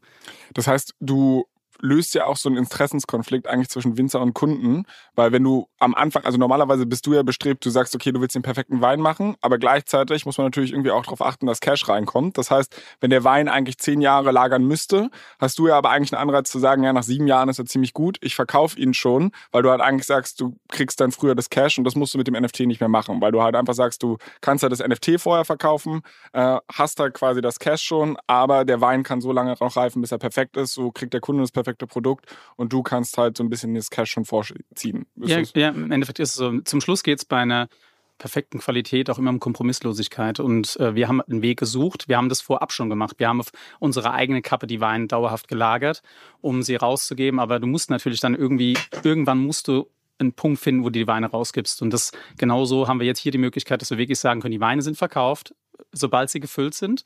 Und also zumindest zum Teil, also wir lösen eigentlich auch ein weiteres Problem mit, 50 Prozent der Weine verkaufen wir direkt als NFTs und 50 Prozent lagern wir in, in unserem Keller und geben die an unsere Gastronomiepartner raus, weil auf den Weinkarten findest du heute auch kaum noch gereifte Weine, weil die gereiften spannenden Weine werden eigentlich alle getrunken. Und so haben wir die Möglichkeit zu sagen, die halten wir zurück, die geben wir dann raus und der Privatkunde hat die Möglichkeit, sich den, äh, die Flasche von vornherein zu sichern und ich habe die Möglichkeit, mir es ein Stück weit vorzufinanzieren, ganz genau. Okay. Julius, du hast ja tatsächlich letztes Jahr, nachdem wir hier dieses Gespräch hatten, zugeschlagen. Wie war deine Experience mit dem Ding? Ähm, ja, genau. Also wir können heute auch mal die, die, die Customer Experience aus erster, aus erster Hand teilen genau, be bevor ich das mal hatte, ist mir gerade noch eine Frage gekommen, ähm, die ich mir so gar nicht gestellt habe im Laufe des Jahres. Und zwar, wie stellt ihr eigentlich sicher, dass ähm, ich jetzt die Gewissheit habe, dass es wirklich nur, sagen wir mal, 100 äh, Flaschen äh, pro Jahr gibt. Ne? Also quasi, dass ich meine Einzel, die ich besitze, nachvollziehen kann, das äh, verstehe ich und da kann ich gleich was zu erzählen, wie das, wie das äh, aus meiner Sicht funktioniert. Ähm, aber ähm, jetzt kannst du ja trotzdem noch 200 Flaschen an Gastronomen rausgeben und ich würde ja nichts davon mitbekommen, was aber letztlich, letztendlich irgendwo die, ähm, ja nicht die Qualität, aber die Besonderheit meiner Flasche irgendwo beeinträchtigt. Habt ihr da irgendeine Lösung, dass ich quasi das wirklich auch auf einer Kollektionsebene, sage ich jetzt mal, oder Jahrgangsebene irgendwo nachvollziehen kann? Also das ist, ähm, ist tatsächlich auch ein Stück weit, was in Arbeit ist, weil da sind wir noch sehr, sehr manuell. Also natürlich mhm. sind die Flaschen alle nummeriert. Und also wenn du es jetzt ganz im Detail haben willst, ist es ja so, auch wir im Weinbau sind ja sehr stark reguliert. Das heißt, wir müssen jede Flasche angeben, die wir abgefüllt waren. Das heißt, es ist offiziell, das okay. ist da. Und dadurch weißt du, was die Gesamtproduktion ist. Wir nummerieren aber alle Flaschen durch, so dass man es auch sieht. Ne? Und geben auch bekannt, welch, von welcher Nummer zu welcher Nummer wir die NFTs herausgeben. Okay, okay. Das heißt, der nächste Schritt könnte dann sein, eure Angabe bei der Behörde vielleicht noch irgendwo äh, zu hinterlegen. Also exakt, dass man, weil exakt. ich, ich meine, das quasi das, also ihr seid, ihr seid gute Jungs, ich, das, das passt alles, aber es gab ja letztens den Case, wo, glaube ich, bei, bei Pokémon-Karten rausgekommen ist, dass irgendwo die, die Mitarbeiter am Band, die die eingepackt haben, sich immer die Glitzerkärtchen raus, rausgeholt haben. Und irgendwie die Leute haben, haben halt irgendwie weniger Glitzerkarten gesammelt. Und weißt, da würdest du auch sagen, ja, die, das ist ja alles quasi abgepackt und, und das, das läuft also, aber es gibt quasi immer diese, ja, diese Stellen, wo Leute irgendwo natürlich cheaten können. Das ist ja einer der Grundprobleme auch, die die, die Blockchain lösen kann. Und deshalb äh, fand ich das, ich das ganz spannend. Wir arbeiten da tatsächlich auch, und ich meine, das ist ja ein ich, ich habe irgendwie das Gefühl, seit dem NFT-Projekt haben wir so ein Mammutwerk angeschoben in allen Bereichen, weil dann geht es ja ganz, ganz viel um Transparenz in allen Punkten. Und ich mhm. will ja auch, wie findest du auch da die Möglichkeit als Winzer? Wir sagen ja, du brauchst nichts als gute Trauben und Zeit, um einen tollen Wein zu gewinnen. Aber das können wir erzählen. Und wir probieren das über manche äh, Siegel, die wir haben, wie dass unsere Weine vegan zertifiziert sind, bio-zertifiziert sind, irgendwie aufzuzeigen. Aber final ist genau der Case so spannend, dass du sagst, wenn du es schaffst, zum Beispiel über die Blockchain alle Prozesse fest zu, äh, aufzuzeigen, gläsern, uns gläsern zu machen, dann, dass alles klar ist. Also wir haben ja auch keine Geheimnisse. Du kannst bei uns eigentlich auch jeder Kunde, der bei uns kommt, sieht genau, was bei uns passiert. Und das ist äh, auch etwas, was, glaube ich, in der Zukunft auch genauso sein muss. Glaub, also wir müssen ja auch ich glaube, ab nächsten Jahr Nährwerttabellen und alle Zutaten angeben. Da steht bei uns halt Trauben drauf und äh, äh, gegebenenfalls halt noch Schwefel, das steht jetzt schon drauf. ähm, ist total bekloppt. Aber ähm, zu 100 Prozent ist das eines der nächsten Projekte, beziehungsweise auch teilweise schon Arbeit. Cool. Ja, ich würde sagen, wir haben jetzt schon ziemlich viel geplaudert, aber was wir völlig vergessen haben, ist mal anzustoßen. Jochen, was trinken wir da? Wir trinken 2019 Chardonnay Brut Natur. Okay. Also. Ich, äh, also klingt total fancy, schmeckt auf jeden Fall gut, das kann ich dir sagen. Und äh, für die Leute, die uns hier zuhören, wir nehmen an einem Dienstagmorgen um 10 Uhr auf. Ja, das heißt, uns geht's gut. Also falls die Folge hier ein bisschen lockerer sein sollte, dann wisst ihr warum. Aber 10 Uhr ist, glaube ich, eigentlich ein ganz gutes Stichwort, weil wo wir hier in die Kabine reingegangen sind, hat Julia noch zu uns gesagt, also das ist quasi die gute Fee, was euer Social Media angeht, wenn ich das so richtig zusammenfasse. Ich Unter hoffe, anderem. Ja. ähm, und die hat gesagt, um 10 Uhr geht irgendwas live. Ich habe ehrlicherweise gar keine Ahnung was. Also erzähl mal, dass Nein. wir hier gemeinsam, was wir hier begießen. Also wir haben ja, ähm, wie im letzten Jahr, da haben wir unser erstes mit dem Legenden äh, 2017 mhm. unser erstes NFT gelauncht und, seit, und unser Ziel war ja immer, unsere kompletten Einzellagen, die wir haben, als NFTs zu launchen. Und heute launchen wir unser drittes, unser, unsere dritte Einzellage, Aulerde 2020, also ein Wein, der gefüllt wurde im letzten Jahr, bei uns im Keller reift und der geht heute live. Okay. Genau. Nur damit ich das verstehe, ich meine, hier, nachdem ich die ganzen Experimente mache, die Julius mich da irgendwie immer durchschleift, habe ich eine ganze Menge Geld im Kryptospace verloren. Ja, ja, Arbitrum war gut für mich, ich weiß, aber äh, dementsprechend, ich bin ja ein armer Schlucker. Ähm, euer letzter Legendenwein hat, glaube ich, 1800 Euro als NFT gekauft. Gibt es jetzt eine Gelegenheit, dass ich da auch mitspielen kann als Otto Normalverbraucher? Nein, total. Also es ging ja bei dem bei dem Legenden auch darum, da ist ja auch äh, der Selected Circle hinten dran, wo wir wirklich viele Events auch machen. Ich glaube, jeder, der auch bis jetzt die Flasche gekauft hat, hat, glaube ich, viel Spaß dran. Hoffentlich. muss ich gleich berichten. Ich, ich erzähle gleich noch. Ähm, ja. Und ähm, nein, wir, wir, geben uns da schon viel Mühe, weil es ja auch vor allem darum geht, dass wir ganz, ganz eng mit all unseren äh, Kunden oder der Community im Endeffekt äh, viel näher, die näher an uns binden oder auch viel mehr Kontakt haben. Bei, bei der Aule ist es so, die kommt raus, die liegt bei jetzt schlag mich bitte nicht, knapp über 200 Euro. Also ist schon auch ein stattlicher Preis, okay, ohne Frage, aber trotzdem eine unheimlich wertvolle Flasche Wein, weil wahrscheinlich bis sie in deinen Händen ist, ist sie über zehn Jahre gereift. Und bis dahin machen wir aber auch da nicht dieses Riesenprogramm, was wir beim Circle machen, aber wir haben zum Beispiel mit dem Hasensprung, das war ein Wein, den wir vorher gelauncht haben, zum Beispiel auch die, diejenigen, die ein NFT gekauft haben, haben die Möglichkeit gehabt, zu uns zu kommen, gereifte Jahrgänge davon zu probieren, auch mal in die Lage zu blicken. Und das sind so Sachen, wo wir uns auch viel, viel einfallen lassen. Das heißt, auch das Thema Event ist natürlich auch bei uns ein bisschen in den Mittelpunkt gerückt, um einfach alle Erwartungshaltungen, die da sind, auch zu erfüllen. Ne? Okay, also erstmal vielen, vielen Dank für die 200 Euro. Ich glaube, wenn ich noch ein, zwei Podcasts mache, dann werde ich es mir auch mal leisten. dann kann ich vielleicht nächstes Jahr über die Customer Experience sprechen. Aber Julius, leg mal los. Wie hast du es erlebt, dein Jahr mit einem 30er NFT? Ja, genau. Also ist, das war ja letztes Jahr, äh, meine ich, auch relativ zeitnah oder sogar an dem Tag, wo wir aufgenommen haben, glaube ich. Ähm, äh, Gab es dann den Mint. Und ja, ich meine, so die, die, die Kauf-Experience war relativ äh, Web 3 nativ sogar, also mit äh, Wallet verbinden, in ETH bezahlt und so weiter. Also da gibt es gar nicht so viel irgendwie groß zu erzählen oder, oder auszusetzen. Ich glaube, jeder, der mal so ein bisschen äh, schon mal ein, zwei Transaktionen im Crypto-Space gemacht hat, für den war das sehr natürlich. Ähm, und dann, genau, ich meine, ich kann es nur so ein bisschen erzählen, das sind, glaube ich, zwei Sachen. Das eine ist der NFT, aber auch eben dieser Selected Circle, also so eine Token-gated Community letztendlich, äh, würde ich jetzt mal äh, nennen, äh, die da noch zusammenhängt. Und die Kommunikation äh, in dem Zusammenhang war halt top bei euch natürlich. Man kriegt halt, äh, inform wird informiert über Events, ähm, die anstehen wirklich tolle Sachen. Ich habe, äh, wir haben gerade schon drüber gesprochen, ich habe es leider letztes Jahr nicht geschafft, aber für dieses Jahr schon ein, zwei Sachen auserkoren, wo ich, äh, wo ich auf jeden Fall mal vorbeischauen möchte. Und ähm, ja, ich meine, auch wenn es jetzt nicht eine Community ist in dem Sinne, wie es jetzt im Crypto-Space, dass du irgendwie einen Discord hast, wo du irgendwie jeden Tag schreibst oder sowas. Ich meine, wir haben da keinen kein Chat oder sowas. Aber äh, ich sag mal, von der Kommunikation, vom Branding gibt es trotzdem irgendwo ein Zugehörigkeitsgefühl. Also das äh, ist euch auf jeden Fall gut gelungen.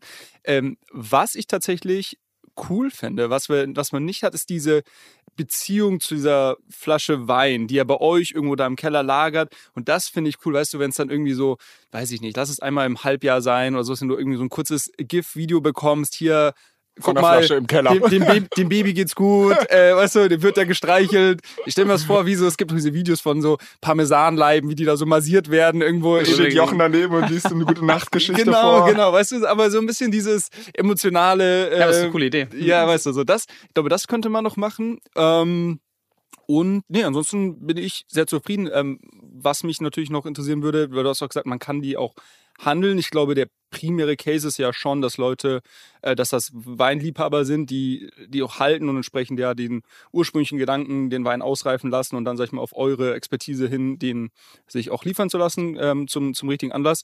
Äh, gibt es denn auch Leute, die da jetzt, die, die schon gehandelt haben? Ähm, habt ihr da schon irgendwas gesehen oder ist das jetzt einfach noch zu früh irgendwie? Also ich glaube tatsächlich, dass es noch äh, früh ist, aber der Case ist aufgekommen, weil wir unseren Partnern, wir arbeiten ja nicht nur mit, äh, mit, mit den klassischen Endkunden, sondern eben auch mit Gastronomiepartnern.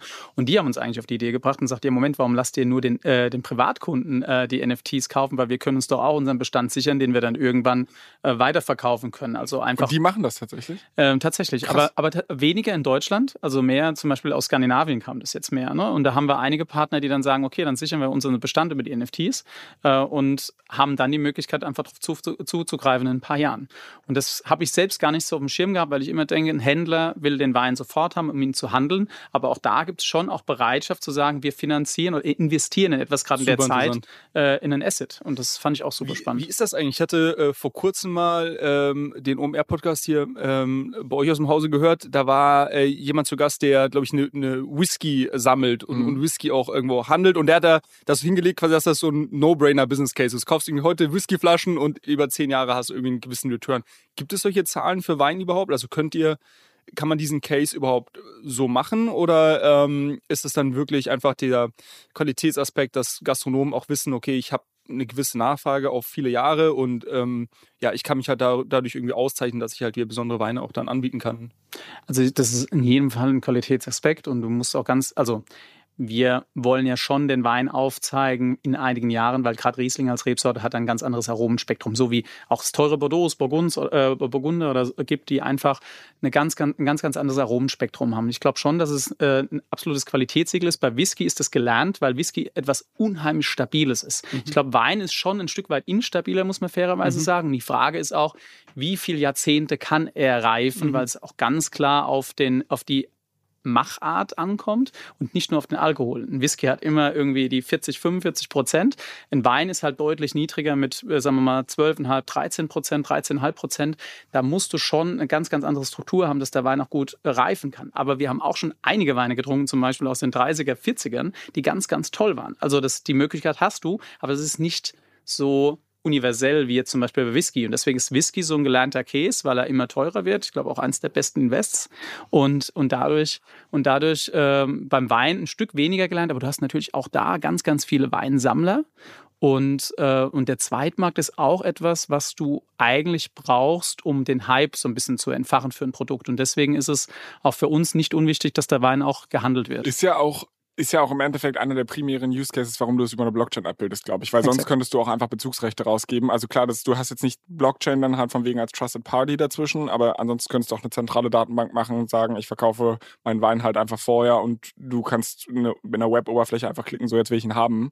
Das würde dann auch. Und ich finde diesen, ich finde dieser Handel, wenn du mir jetzt wirklich sagst, okay, man, ihr würdet von der Kommunikation auch diesen, dieses quasi traden und irgendwie auf Gewinn spekulieren, so in den Vordergrund stellen. Ich finde, das würde auch so ein bisschen dieses Produkt irgendwo kaputt machen oder so einen Hintergrund stellen. Ich finde eigentlich so, eigentlich ist das das richtige äh, Wording. Ich meine, ihr kennt bestimmt, pass auf, ihr kennt bestimmt die, die äh, Patek Philippe Werbung, wo der, wo der irgendwie äh, Papa die Uhr trägt und dann steht irgendwie drunter, man verwahrt sie nur für die nächste Generation oder so, weißt du, so dieses, das ist doch eigentlich Nein. so. Ich Aber weiß, trotzdem, ich kaufe ich kauf jetzt hier heute schon NFT-Wein, weil ich weiß, irgendwie in acht Jahren wird man, macht man so ein Abi und, äh, und, und dann, dann holen wir bei Jochen die Flasche ab. So, aber das ich, ist doch so die, ich, das Branding. Ja, aber ich weiß gar nicht, also klar, ihr als Winzer solltet das, glaube ich, niemals befeuern. Aber wenn ich mir halt anschaue, so in dem ganzen Corona-Hype, wo dann halt die Rolex und Co krass nach oben getradet wurde. Ich weiß nicht, ob es der Marke schlecht getan hat. Also, dass das halt so eine Begehrlichkeit hat, irgendwie das Bloomberg Wall Street Journal getitelt hat, dass Rekordpreise erzielt werden und so weiter und so fort. Ich glaube, das kann auch die Begehrlichkeit von so einer Marke wecken, wenn du es jetzt nicht selbst noch befeuerst und versuchst irgendwie die Dully Trading Marke also zu Also, ich glaube, du brauchst beides. Also, es geht uns in keinem Fall darum, wirklich daraus äh, etwas zu machen, was nur noch getradet oder als in, in Investmentgut quasi gehandelt wird, sondern es geht schon bei uns auch aufzuzeigen, dass wir hier über ein Kultur Gut reden, etwas, was nicht skalierbar ist. Das heißt, jede Flasche, die getrunken ist, ist weg. Und diejenigen, die sich zum Schluss dafür entscheiden, dass sie sagen, okay, es gibt nur noch wenige Flaschen, ich hätte eine davon gerne, bin auch da bereit dafür, vielleicht viel Geld dafür auszugeben, was ja zum Schluss auch wieder die Arbeit honoriert für das Weingut, für den Brand, für die Region, äh, für das Land, äh, wo der Wein herkommt. Und das finde ich schon auch was, was ein Stück weit Wertschätzung ist. Aber es ist ganz klar nicht unser Case. Aber du musst hier schon äh, die Option geben. Das habe ich auch festgestellt. Das fand ich ganz spannend, weil ich habe das überhaupt nicht auf dem Schirm gehabt am Anfang. Und da kamen ganz, ganz viele Stimmen, dass das doch schon etwas ist, was auch wünschenswert wäre und auch abbildbar ist. Jetzt hast du gerade schon darüber gesprochen, was du übersehen hast. Gibt es vielleicht noch irgendwelche anderen Learnings, wo du sagst, boah, ey, also wenn ich das jetzt nochmal vor einem Jahr stände, ich hätte es so und so gemacht und nie wieder so und so. Also was man ganz klar sagen muss, ähm, ich war ja total begeistert von der Technologie und ähm, auch wie das alles. Ich wollte das, ich habe das ja für mich selbst verstehen wollen, ohne dass ich heute immer noch, ich muss immer noch sagen, ich habe keine Ahnung. Ähm, aber ich, ich fand es. Du, ich mache seit einem Jahr einen Krypto-Podcast, habe noch keine Ahnung. Also. Aber also es ist ja ein hochgradig spannendes Thema. Ne? Und ich glaube, am Anfang ging was bei uns der äh, große Fehl, den wir am Anfang hatten, dass wir unheimlich viel über die Technologie gesprochen haben und wie das alles funktioniert. Und dann haben uns schon einige dafür kritisiert, die gesagt haben, Moment, ihr seid für uns ein Winzer, ihr seid für uns ein Weingut, ihr steht für uns für Top-Qualitäten, ihr redet jetzt gerade nur noch über Technik. Warum? Und da haben wir auch irgendwann gemerkt, Stopp. Ähm, und das ist auch das größte Learning, was wir hatten. Die Technologie an sich ist ein Enabler. Also das heißt, das NFT ist wie die Flasche für uns, wo wir Wein reinfüllen und wo es hoffentlich gut drin reift. Und genauso haben wir auch die Kommunikation mittlerweile umgestellt, dass man das auch ein Stück weit versteht, weil wir haben schon diese Welten miteinander zu verbinden. Das ist total krass. Du hast zum einen wir haben auch äh, diejenigen, die auch unheimlich weit sind im Space und einfach alles kaufen, was wir machen, weil sie das toll finden, weil sie sowieso äh, Web3-affin sind und Board Apes kaufen oder sonst irgendwas und finden das einfach spannend. Und die anderen sagen, ist mir völlig wurscht, was es da gibt. Ich will einfach eine gute Flasche Wein und ich möchte genau mit dem Case, den du gesagt hast, in ein paar Jahren trinken. Und das war für uns so ein Punkt, dass wir gesagt haben, okay, wir müssen uns hier auch was einfallen lassen, weil wir haben natürlich auch unfassbare Mistakes gehabt zum Thema, leg mal Kunde, leg eine Wallet an. Noch nie, der hat noch nie was damit zu tun gehabt. Und dann legt er eine Wallet an, dann überspielen wir oder er claimt das NFT, ähm, vergisst aber sein, äh, sein, sein Seed Phrase und seinen Code, dann legt er einfach ein neues an, weil er denkt, ja, da ist es ja da wahrscheinlich drin. Das hatten wir, ne? Und er ist dann total enttäuscht, dass das Wallet leer ist. Und dann heißt, Moment, ich habe jetzt hier 1800 Euro für eine Flasche Wein ausgegeben. Wo ist die denn? Und man muss auch eins ganz klar sagen, Riesenlearning, oder das ist auch klar, wenn du da eine schlecht, äh, schlecht, äh, schlechte Experience hast, geht es immer mit dir als Brand heim. Ja. Und das ist ein Riesenpunkt, wo wir gesagt haben, okay, stopp, hier müssen wir echt eine kleine Notbremse ziehen. Das heißt, wir haben das jetzt so gemacht und äh, ich habe euch ja angeteasert, gibt es einen, einen, kleinen neuen Begriff, den ihr auch noch kanntet. Ähm, Grid 3 ist eine Plattform, die wir mit dem Enabler 8020, mit denen wir auch die NFTs gemacht haben, quasi aufgebaut haben, um einfach die Welt miteinander zu verbinden. Wir haben das so ein bisschen äh, Web, Web äh, 2.5 wird ja öfter mal genannt, äh, genannt, weil wir so, meistens ja aber in einem negativen äh, meistens in einem negativen, aber hier haben wir die Möglichkeit, dass wir sagen, okay, es gibt eine Plattform, wo wir, du kannst dich entweder mit dem ganz normalen E-Mail-Login anmelden oder mit deiner Wallet connecten.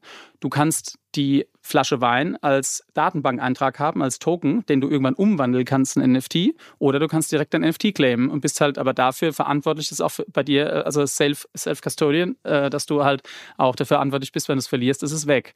Und das heißt, dass wir beide Möglichkeiten geben, finde ich hochgradig spannend und einen ganz weiteren wichtigen Punkt, den hast du schon angesprochen, wir haben keinen Discord-Channel, den hatten wir nicht mit, also den haben wir tatsächlich für uns, aber wir haben auch festgestellt, auch da tun sich unsere Kunden unfassbar schwer und deswegen haben wir es gar nicht erst gelauncht, sondern haben gesagt, okay, wir müssen auch hier eine Möglichkeit finden, wie wir einfache Kommunikationswege haben, weil ich will natürlich auch nicht mit einem Krypto-Projekt eigentlich nur über ein E-Mail-Newsletter äh, kommunizieren, sondern ich will schon den Kontakt haben, auch den äh, nicht über das Gießkannenprinzip, sondern den direkten Kontakt. Und das bauen wir jetzt alles mit dieser Plattform auf. Arbeitet ihr auch in einer eigenen ich nenne es jetzt mal Storefront, ähm, weil ich erinnere mich, als ich das geclaimed habe, dann bin ich äh, vor einem Jahr, äh, da war OpenSea noch der, der große Spieler, äh, mittlerweile haben sie auch ein bisschen an, an Market Share verloren. Dann bin ich auf OpenSea gegangen und habe dann geschaut, okay, habe ich jetzt hier wirklich mein, mein Token? Und wenn ich mich recht erinnere, war das dann ja einfach so ein Bild von, von der Weinflasche auch und so so, das ist schön und gut, aber ich glaube, auch da wäre es natürlich viel cooler, wenn ich bei euch irgendwo einen, einen gebrandeten äh, ähm, Store sehe, wo ich dann, ich meine, es sind ja jetzt auch nicht so unglaublich viele Kollektionen, nenne ich es jetzt mal, aber wo ich dann die unterschiedlichen Kollektionen sehen kann, ähm, mehr über die erfahren kann ähm, und, und das irgendwie so individuell abgebildet sehe. Das ist doch so, wir haben ja mal darüber gesprochen, dass es eigentlich ein Case für eine starke Vertikalisierung von den NFT-Marktplätzen gibt. Ähnlich wie früher hattest du Ebay, das hat alles abgedeckt und mittlerweile hast du ja irgendwie ja, zig äh, vertikale Spieler in so, in so äh, Marktplätzen. Ähm, ist das was, woran ihr auch arbeitet? Zu 100 Prozent. Ja. Also auch wieder da über, über Crit 3 ist da die Möglichkeit, dass du dich quasi als Brand dir eine komplett eigene Oberfläche aufbaust, wo du eben, ähm, also es ist eher ein ganz, ganz flacher Layer, der zwischengeschaltet wird, weil das Thema, was wir haben, das habe ich auch festgestellt, wir sind unfassbar früh, ähm, auch gerade für unsere Branche, aber generell, mir merkt ja ganz, ganz viele Marken, ganz, ganz viele Brands wollen ja jetzt einfach äh, da rein. Die mhm. wollen, dass sie sehen, da passiert was. Ähm, die meisten verstehen es noch gar nicht, aber sie wissen, okay, es ist wichtig dabei zu sein. Du siehst alle Modebrands oder auch Autohersteller, die teilweise super gute äh, Launches machen. Manchmal gehen sie auch in die Hose, aber jeder beschäftigt sich damit. Und ich glaube, da ist es eben ganz, ganz wichtig, um die vielen, vielen Leute abzuholen. Wenn du wirklich eine Mass Adoption haben willst, musst du dir was einfallen lassen, um das ein Stück weit einfacher zu machen, nicht die Leute zu erschrecken. Du gibst die Möglichkeit, dass sie alles machen können, oder du gibst die Möglichkeit, dass sie es erstmal Schritt für Schritt lernen können. Aber es muss zum Schluss, finde ich, muss es enden, muss es in Web 3. Ganz ja. klar ich muss sagen, also ich meine, wir hatten eigentlich uns vorgenommen, so 20 Minuten zu quatschen. Ich glaube, wir sind jetzt komplett ins Plaudern gekommen. Und du hattest mir in Vorbereitung auf dieses Gespräch, äh, ich meine, Julius und ich, wir organisieren uns ja normalerweise in einem Google Doc. Äh, das hattest du offensichtlich gehört und hast mir eine WhatsApp geschrieben, meinte hier kein Google Doc, äh, sondern du kriegst eine WhatsApp. So ein paar Punkte, die wir noch bequatschen können. Und ich muss sagen, auch hier, ich bin es gewöhnt, Julius Notizen zu lesen und zu sagen, ich verstehe nur Bahnhof, aber auch bei dir. Du hast jetzt hier zum Beispiel auch sowas draufgeschrieben wie Fügat. Fidgetal. Ah ja, okay. Was hat es damit auf sich? Ja, im Endeffekt, im Endeffekt einfach die Verbindung zwischen physischem Asset oder äh, physischem Gut und äh, digitalem Gut. Ne? Also es ist ja, was wir schon gemerkt haben bei unserem, um wieder zurückzukommen auf unseren Case, dass, glaube ich, mit einem wirklichen echten Asset, was du hast, oder einer Flasche Wein und die in die digitale Welt zu bringen, kannst du, glaube ich, sehr viel oder kriegst du sehr viel Verständnis für den Space. Und das ist aber was umgedreht. Wir sagen ja, wir geben eine Flasche Wein irgendwann auch heraus. Was passiert dann mit dem NFT oder was? Und das war so eine Frage, mit der wir uns am Anfang habe ich mir nicht gestellt, aber dann mit der Zeit. Und dann ist es so, dass wir uns viel, viel mehr mit dem Thema des Fidgetals, äh, also das äh, haben wir selbst kreiert, den Begriff, ähm, beschäftigt haben, weil wir gesagt haben, wie ist es denn mit dem, was bildet denn das echte Asset ab, wenn es denn rauskommt? Und da ist es eigentlich so, dann, dass dann das echte Asset auch irgendwo äh, das, äh, den Dienst des NFTs übernehmen muss. Und das NFT ist eigentlich nur noch der digitale Zwilling, wenn du es so willst. Und ansonsten hast du dieses, deine Flasche Wein, die ähm, die Echtheit hat, das ist auch noch ein spannendes Thema, die dann dann Zugang ist zu spannenden, äh, spannenden Events oder, oder halt äh, anderen Möglichkeiten. Ne? Und wir haben zu Weihnachten haben uns den Spaß gemacht und haben 24 Flaschen aus unserer Schatzkammer aus dem Jahrgang 2007 genommen und haben die rausgegeben quasi als, als unsere erste physische Flasche, haben die dann versehen mit einem, mit einem Hologramm von Authentic Vision, das ist auch mittlerweile ein Partner von uns, die ähm, tatsächlich behaupten sie nicht von sich, also ich habe es bis jetzt auch nicht anders äh, gesehen, ähm, sagen, das ist das einzige nicht kopierbare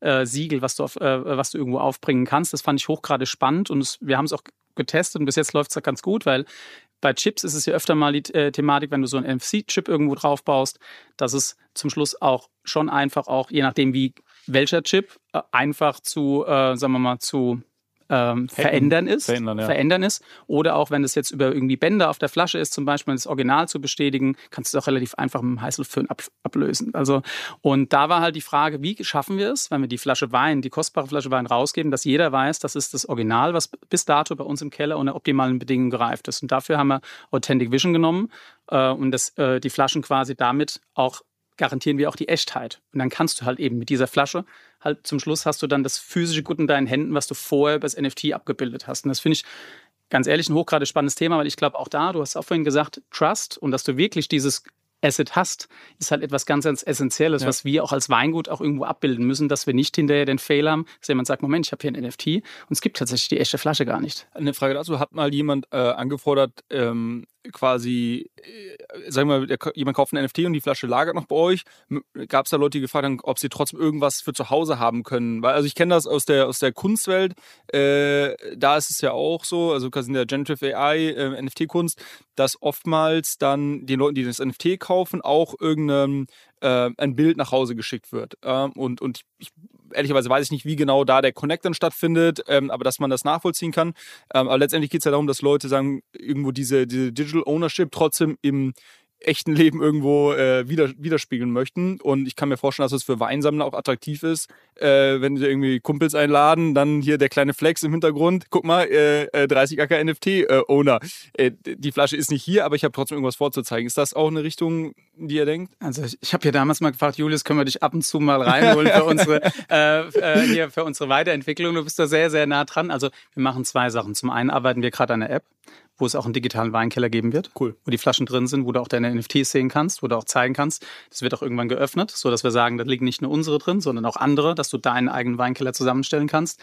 Aber wir haben genau die Diskussion, weil wir uns auch mit zum Thema NFT, mit, es gab ja dieses große Projekt von Damien Hirst, mhm. äh, wo er die Wahl gestellt hat, willst du das Bild in Original haben oder willst du es verbrennen? Richtig, und hat dann aber auch angeboten, okay, ich mache dir aber auch noch einen Abzug mit meiner Unterschrift drauf, die halt äh, schlappe 1000 äh, Dollar kostet, keine Ahnung, was hochgradig spannend war. Wir haben aber auch daraus darüber nachgedacht, wie kriegen wir es hin, genauso etwas abzubilden. Haben dann auch gesagt, wie kriegen wir es hin, eine Art Urkunde mit der Flasche oder sonst irgendwas zu machen, dass du einfach, das ist aber ein kleines eher als Präsent und nicht als äh, nächstes Asset ähm, rausgeht. Ja.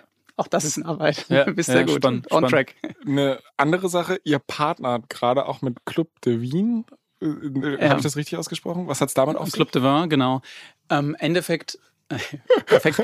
ähm, das, was wir hier im Dachraum machen, was wir mit äh, Crit, also jetzt mit unseren Partnern mit Crit 3 versuchen oder ähm, auch mit, mit unserer Community, ist ja was, die USA ist ja gerade zu dem Thema, als gut, jetzt momentan nicht gerade kryptofreundlich, wie wir alle feststellen, aber sind, die sind ja schon unfassbar weit, finde ich. Und Club de Vin ist tatsächlich ein Startup, was so ein bisschen aus dieser ähm, Real Vision-Familie kommt. Ähm, äh, David Garrett, ein super spannender Gründer und die Jana Greilein ist ähm, eine, eigentlich eine Influencerin, auch eine, äh, eine Amerikanerin, aber heißt The Wine Girl.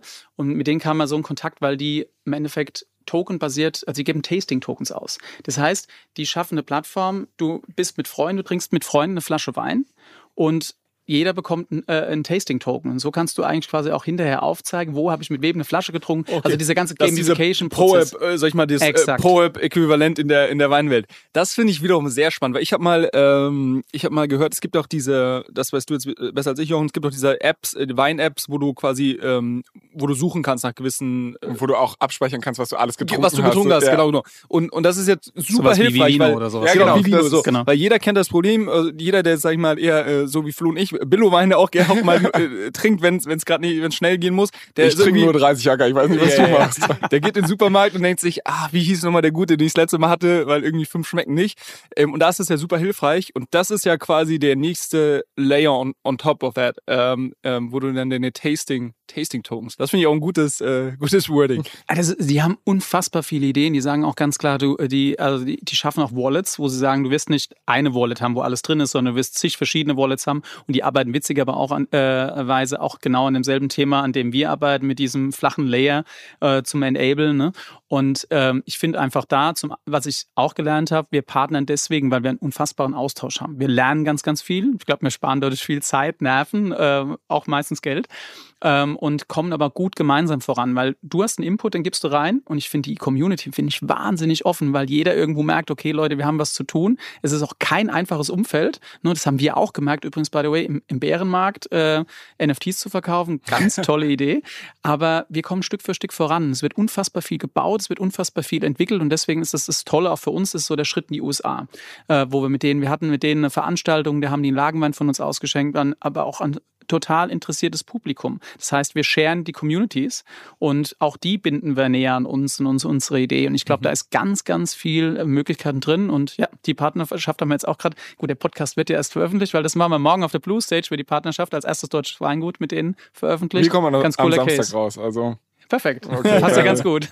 Äh, genau, apropos USA, du hast schon angesprochen, ich meine, regulatorisch anderes Thema, aber ich habe schon das Gefühl, dass so in dem Bereich ähm, so Applic auf der Application-Ebene und, und rund um Use Case, dass die ja schon teilweise auch ein bisschen weiter sind als, als wir. Ich meine, Total. ich meine auch, dass, dass Gary Vee ja auch irgendwie im Weinbusiness unterwegs ist. Der war und- mal Sommelier. ja, genau, der, damit Ach, hat er doch angefangen. Der Ah, ist okay. äh, bekannt geworden, weil er einen YouTube-Channel, glaube ich, sein Vater hatte einen Weinladen oder sowas. Okay. Und den hat er auf YouTube angefangen zu promoten und dann ist dann diese Motivation-Schiene Und, und ist, ist das auch so, dass ihr da, du hast schon gesagt, so mit Kollaboration, dass ihr da rüberschaut und auch schon unglaublich viel Inspiration jetzt für, für den lokalen Markt mitnimmt? Absolut, Ja. absolut. Ich glaube, das brauchst du auch. Ich glaube, wir sind hier gnadenlos hinten dran immer noch. Und das, Echt, ja? Ich finde schon.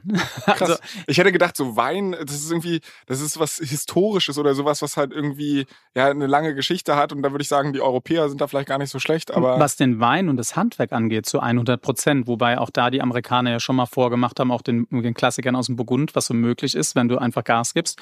Und ich finde aber, was das Thema Community und Brandbuilding Ah, angeht okay. und Storytelling, Ja, ja. sind die halt einfach gnadenlos gut. Ja? Und, und aber da, wenn du dir halt anschaust, also die, die, die großen Marken kommen ja trotzdem immer noch aus Europa, oder? Also ich kenne mich auf dem Weinmarkt nicht aus, aber äh, ich Nein, na, natürlich, natürlich. Aber es gibt auch ganz, ganz viele spannende Marken im Übersee. Du kennst ja auch Begriffe, was ich was, wenn jetzt ähm, zum Beispiel Neuseeland, Cloudy Bay oder sowas, das sind ja alles, die werden ich werde jetzt mal so nicken, als ich es kenne.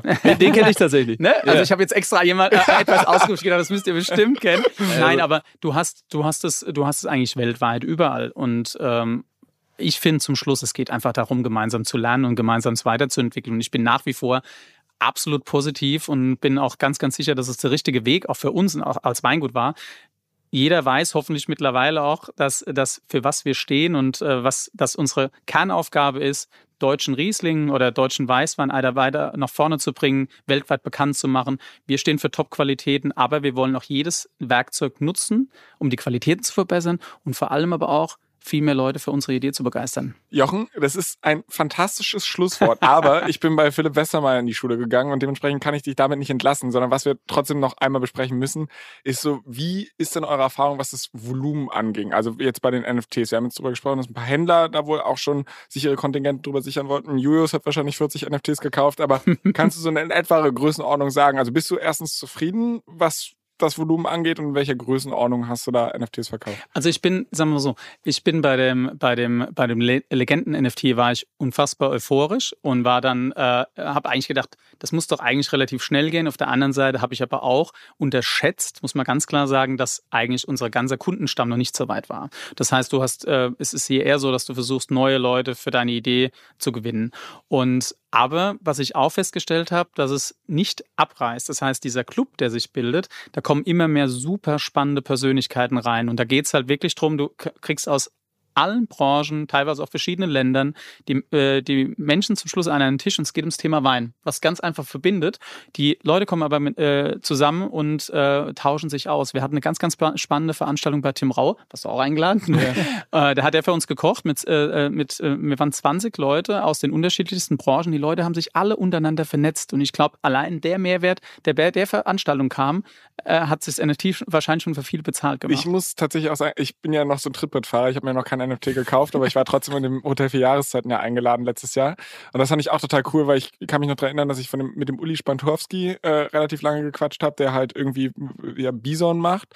Äh, und dann halt unter anderem auch mit einem der Geschäftsführer von St. Pauli. Also es ist halt so eine komplett ja. wilde Truppe, wo du halt sagst, okay, also das fand ich irgendwie ganz alle nett. trinken gerne Wein. Ja, alle trinken ja, also das Wein verbindet, ja. ganz genau das. Also von, von, daher, von daher auf deine Frage zurückzukommen, ich will ja nicht äh, drum rum äh, gehen. Also wie gesagt, wir hätten uns gewünscht, es wäre mehr.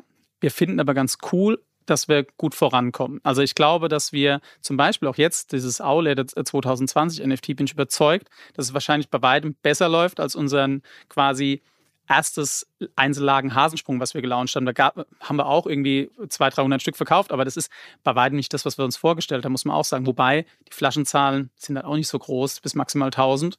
Aber, also es war schon ganz gut, aber es hätte besser gehen können. Nur, ich finde auch, es wird immer offener, es wird immer besser und du merkst, es verteilt sich immer mehr und die äh, Menschen verstehen es immer mehr, um was es dabei geht. Ne? Dass es auch nicht nur darum geht, die, äh, für den Winzer die schnelle Markt zu machen. Das ist natürlich immer so auch so ein bisschen die, äh, dieses Negative, sondern dass es wirklich um die Sache geht. Und das ist aber auch unsere Aufgabe, das zu kommunizieren.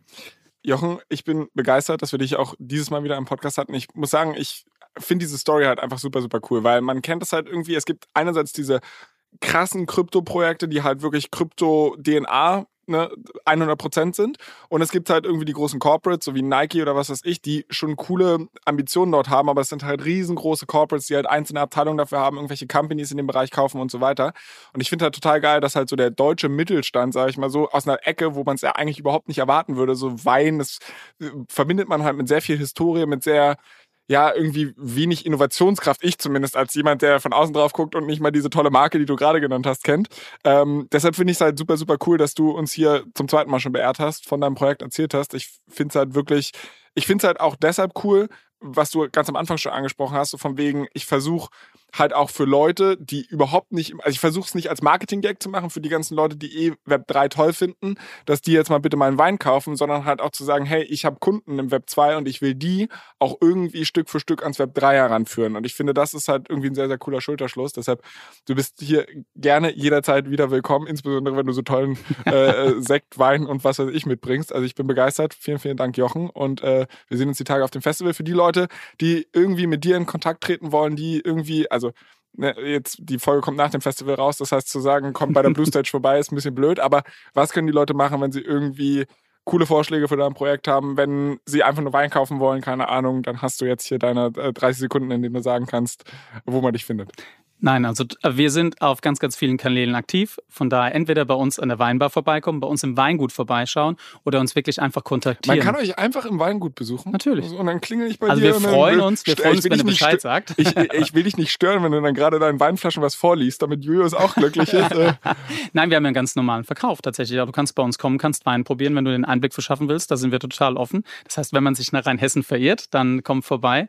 Und äh, wir freuen uns über jegliche Art vom Austausch. Hier oder bei uns im Weingut. Ich habe auch letztens gelesen, äh, nicht gelesen, sondern gesehen, dass Jasper, äh, der ja im Endeffekt auch so ein bisschen der Initiator unseres Podcasts ist und der auch irgendwie die Connection ist, warum wir uns überhaupt kennengelernt haben, der hat ja letztes Jahr äh, fleißig bei euch mit Wein mitgepflückt. Kann man, kann da auch jeder Interessierte mitmachen oder ist das, äh, ist das nur Jasper Ram vorbehalten? Überhaupt nicht. Auch da sind wir total offen, weil ich glaube, das ist, ist auch eine Experience, weil das ist gar nicht so romantisch, wie es aussieht. Aber der aber kam mit leuchtenden Augen wieder. Ne? Es ist, glaube ich, eine ganz tolle Erfahrung, aber es ist auch wirklich knüppelhart. Also, okay. ähm, aber auch das ist möglich, auch da Bescheid sagen. Das muss man natürlich ein bisschen besser planen, weil bei uns ist natürlich der Herbst des High Season, da geht es richtig rund, aber wir freuen uns über viele helfende Hände. Absolut. Ich würde sagen, also wenn Podcast nicht mehr läuft, Julius, dann machen wir Praktikum bei 30 Jahre. Ich freue mich drauf. Drauf. Jochen, ich wünsche dir viel Spaß auf dem Festival und wir hören voneinander. Vielen Dank und ich werde euch auch brav jede Woche weiter zuhören. Ich finde es ganz, ganz spannend. Macht bitte weiter so. Ganz, ganz toll und ich freue mich sehr, hier gewesen zu sein. Vielen lieben Dank. Machen wir. Ich würde sagen, ich muss jetzt am Ende noch hier mein Pflichtprogramm machen und unsere Socials anteasern. Ähm, wir haben ja den Instagram-Account allescoin-pod. Das ist auch der Handle auf Twitter. Ihr könnt uns da gerne Themen, Feedback, Fragen, Kritik, was weiß ich, schickt uns das alles gerne. Falls ihr auch irgendwie eine Frage an Jochen habt und ihn nicht findet, dann leiten wir das auch sehr, sehr gerne weiter. Ähm, wir sind mittlerweile ja auch auf YouTube verfügbar. Dementsprechend guckt euch das Video zu diesem Podcast sehr gerne an. Den Link findet ihr in den Show Notes. Bewertet diesen Podcast auf Apple und Spotify natürlich ausschließlich mit fünf Sternen. Und ähm, ja, Jochen, du hattest gerade gesagt, du bist auch auf Instagram zum Beispiel aktiv, da folge ich dir. Also folgt gerne auch Jochen. Äh, wir hören uns nächste Woche wieder. Ich freue mich auf euch. Jochen, ich wünsche dir viel Spaß auf dem Festival und Julius, bis dann. It's a rap. Vielen Dank an euch.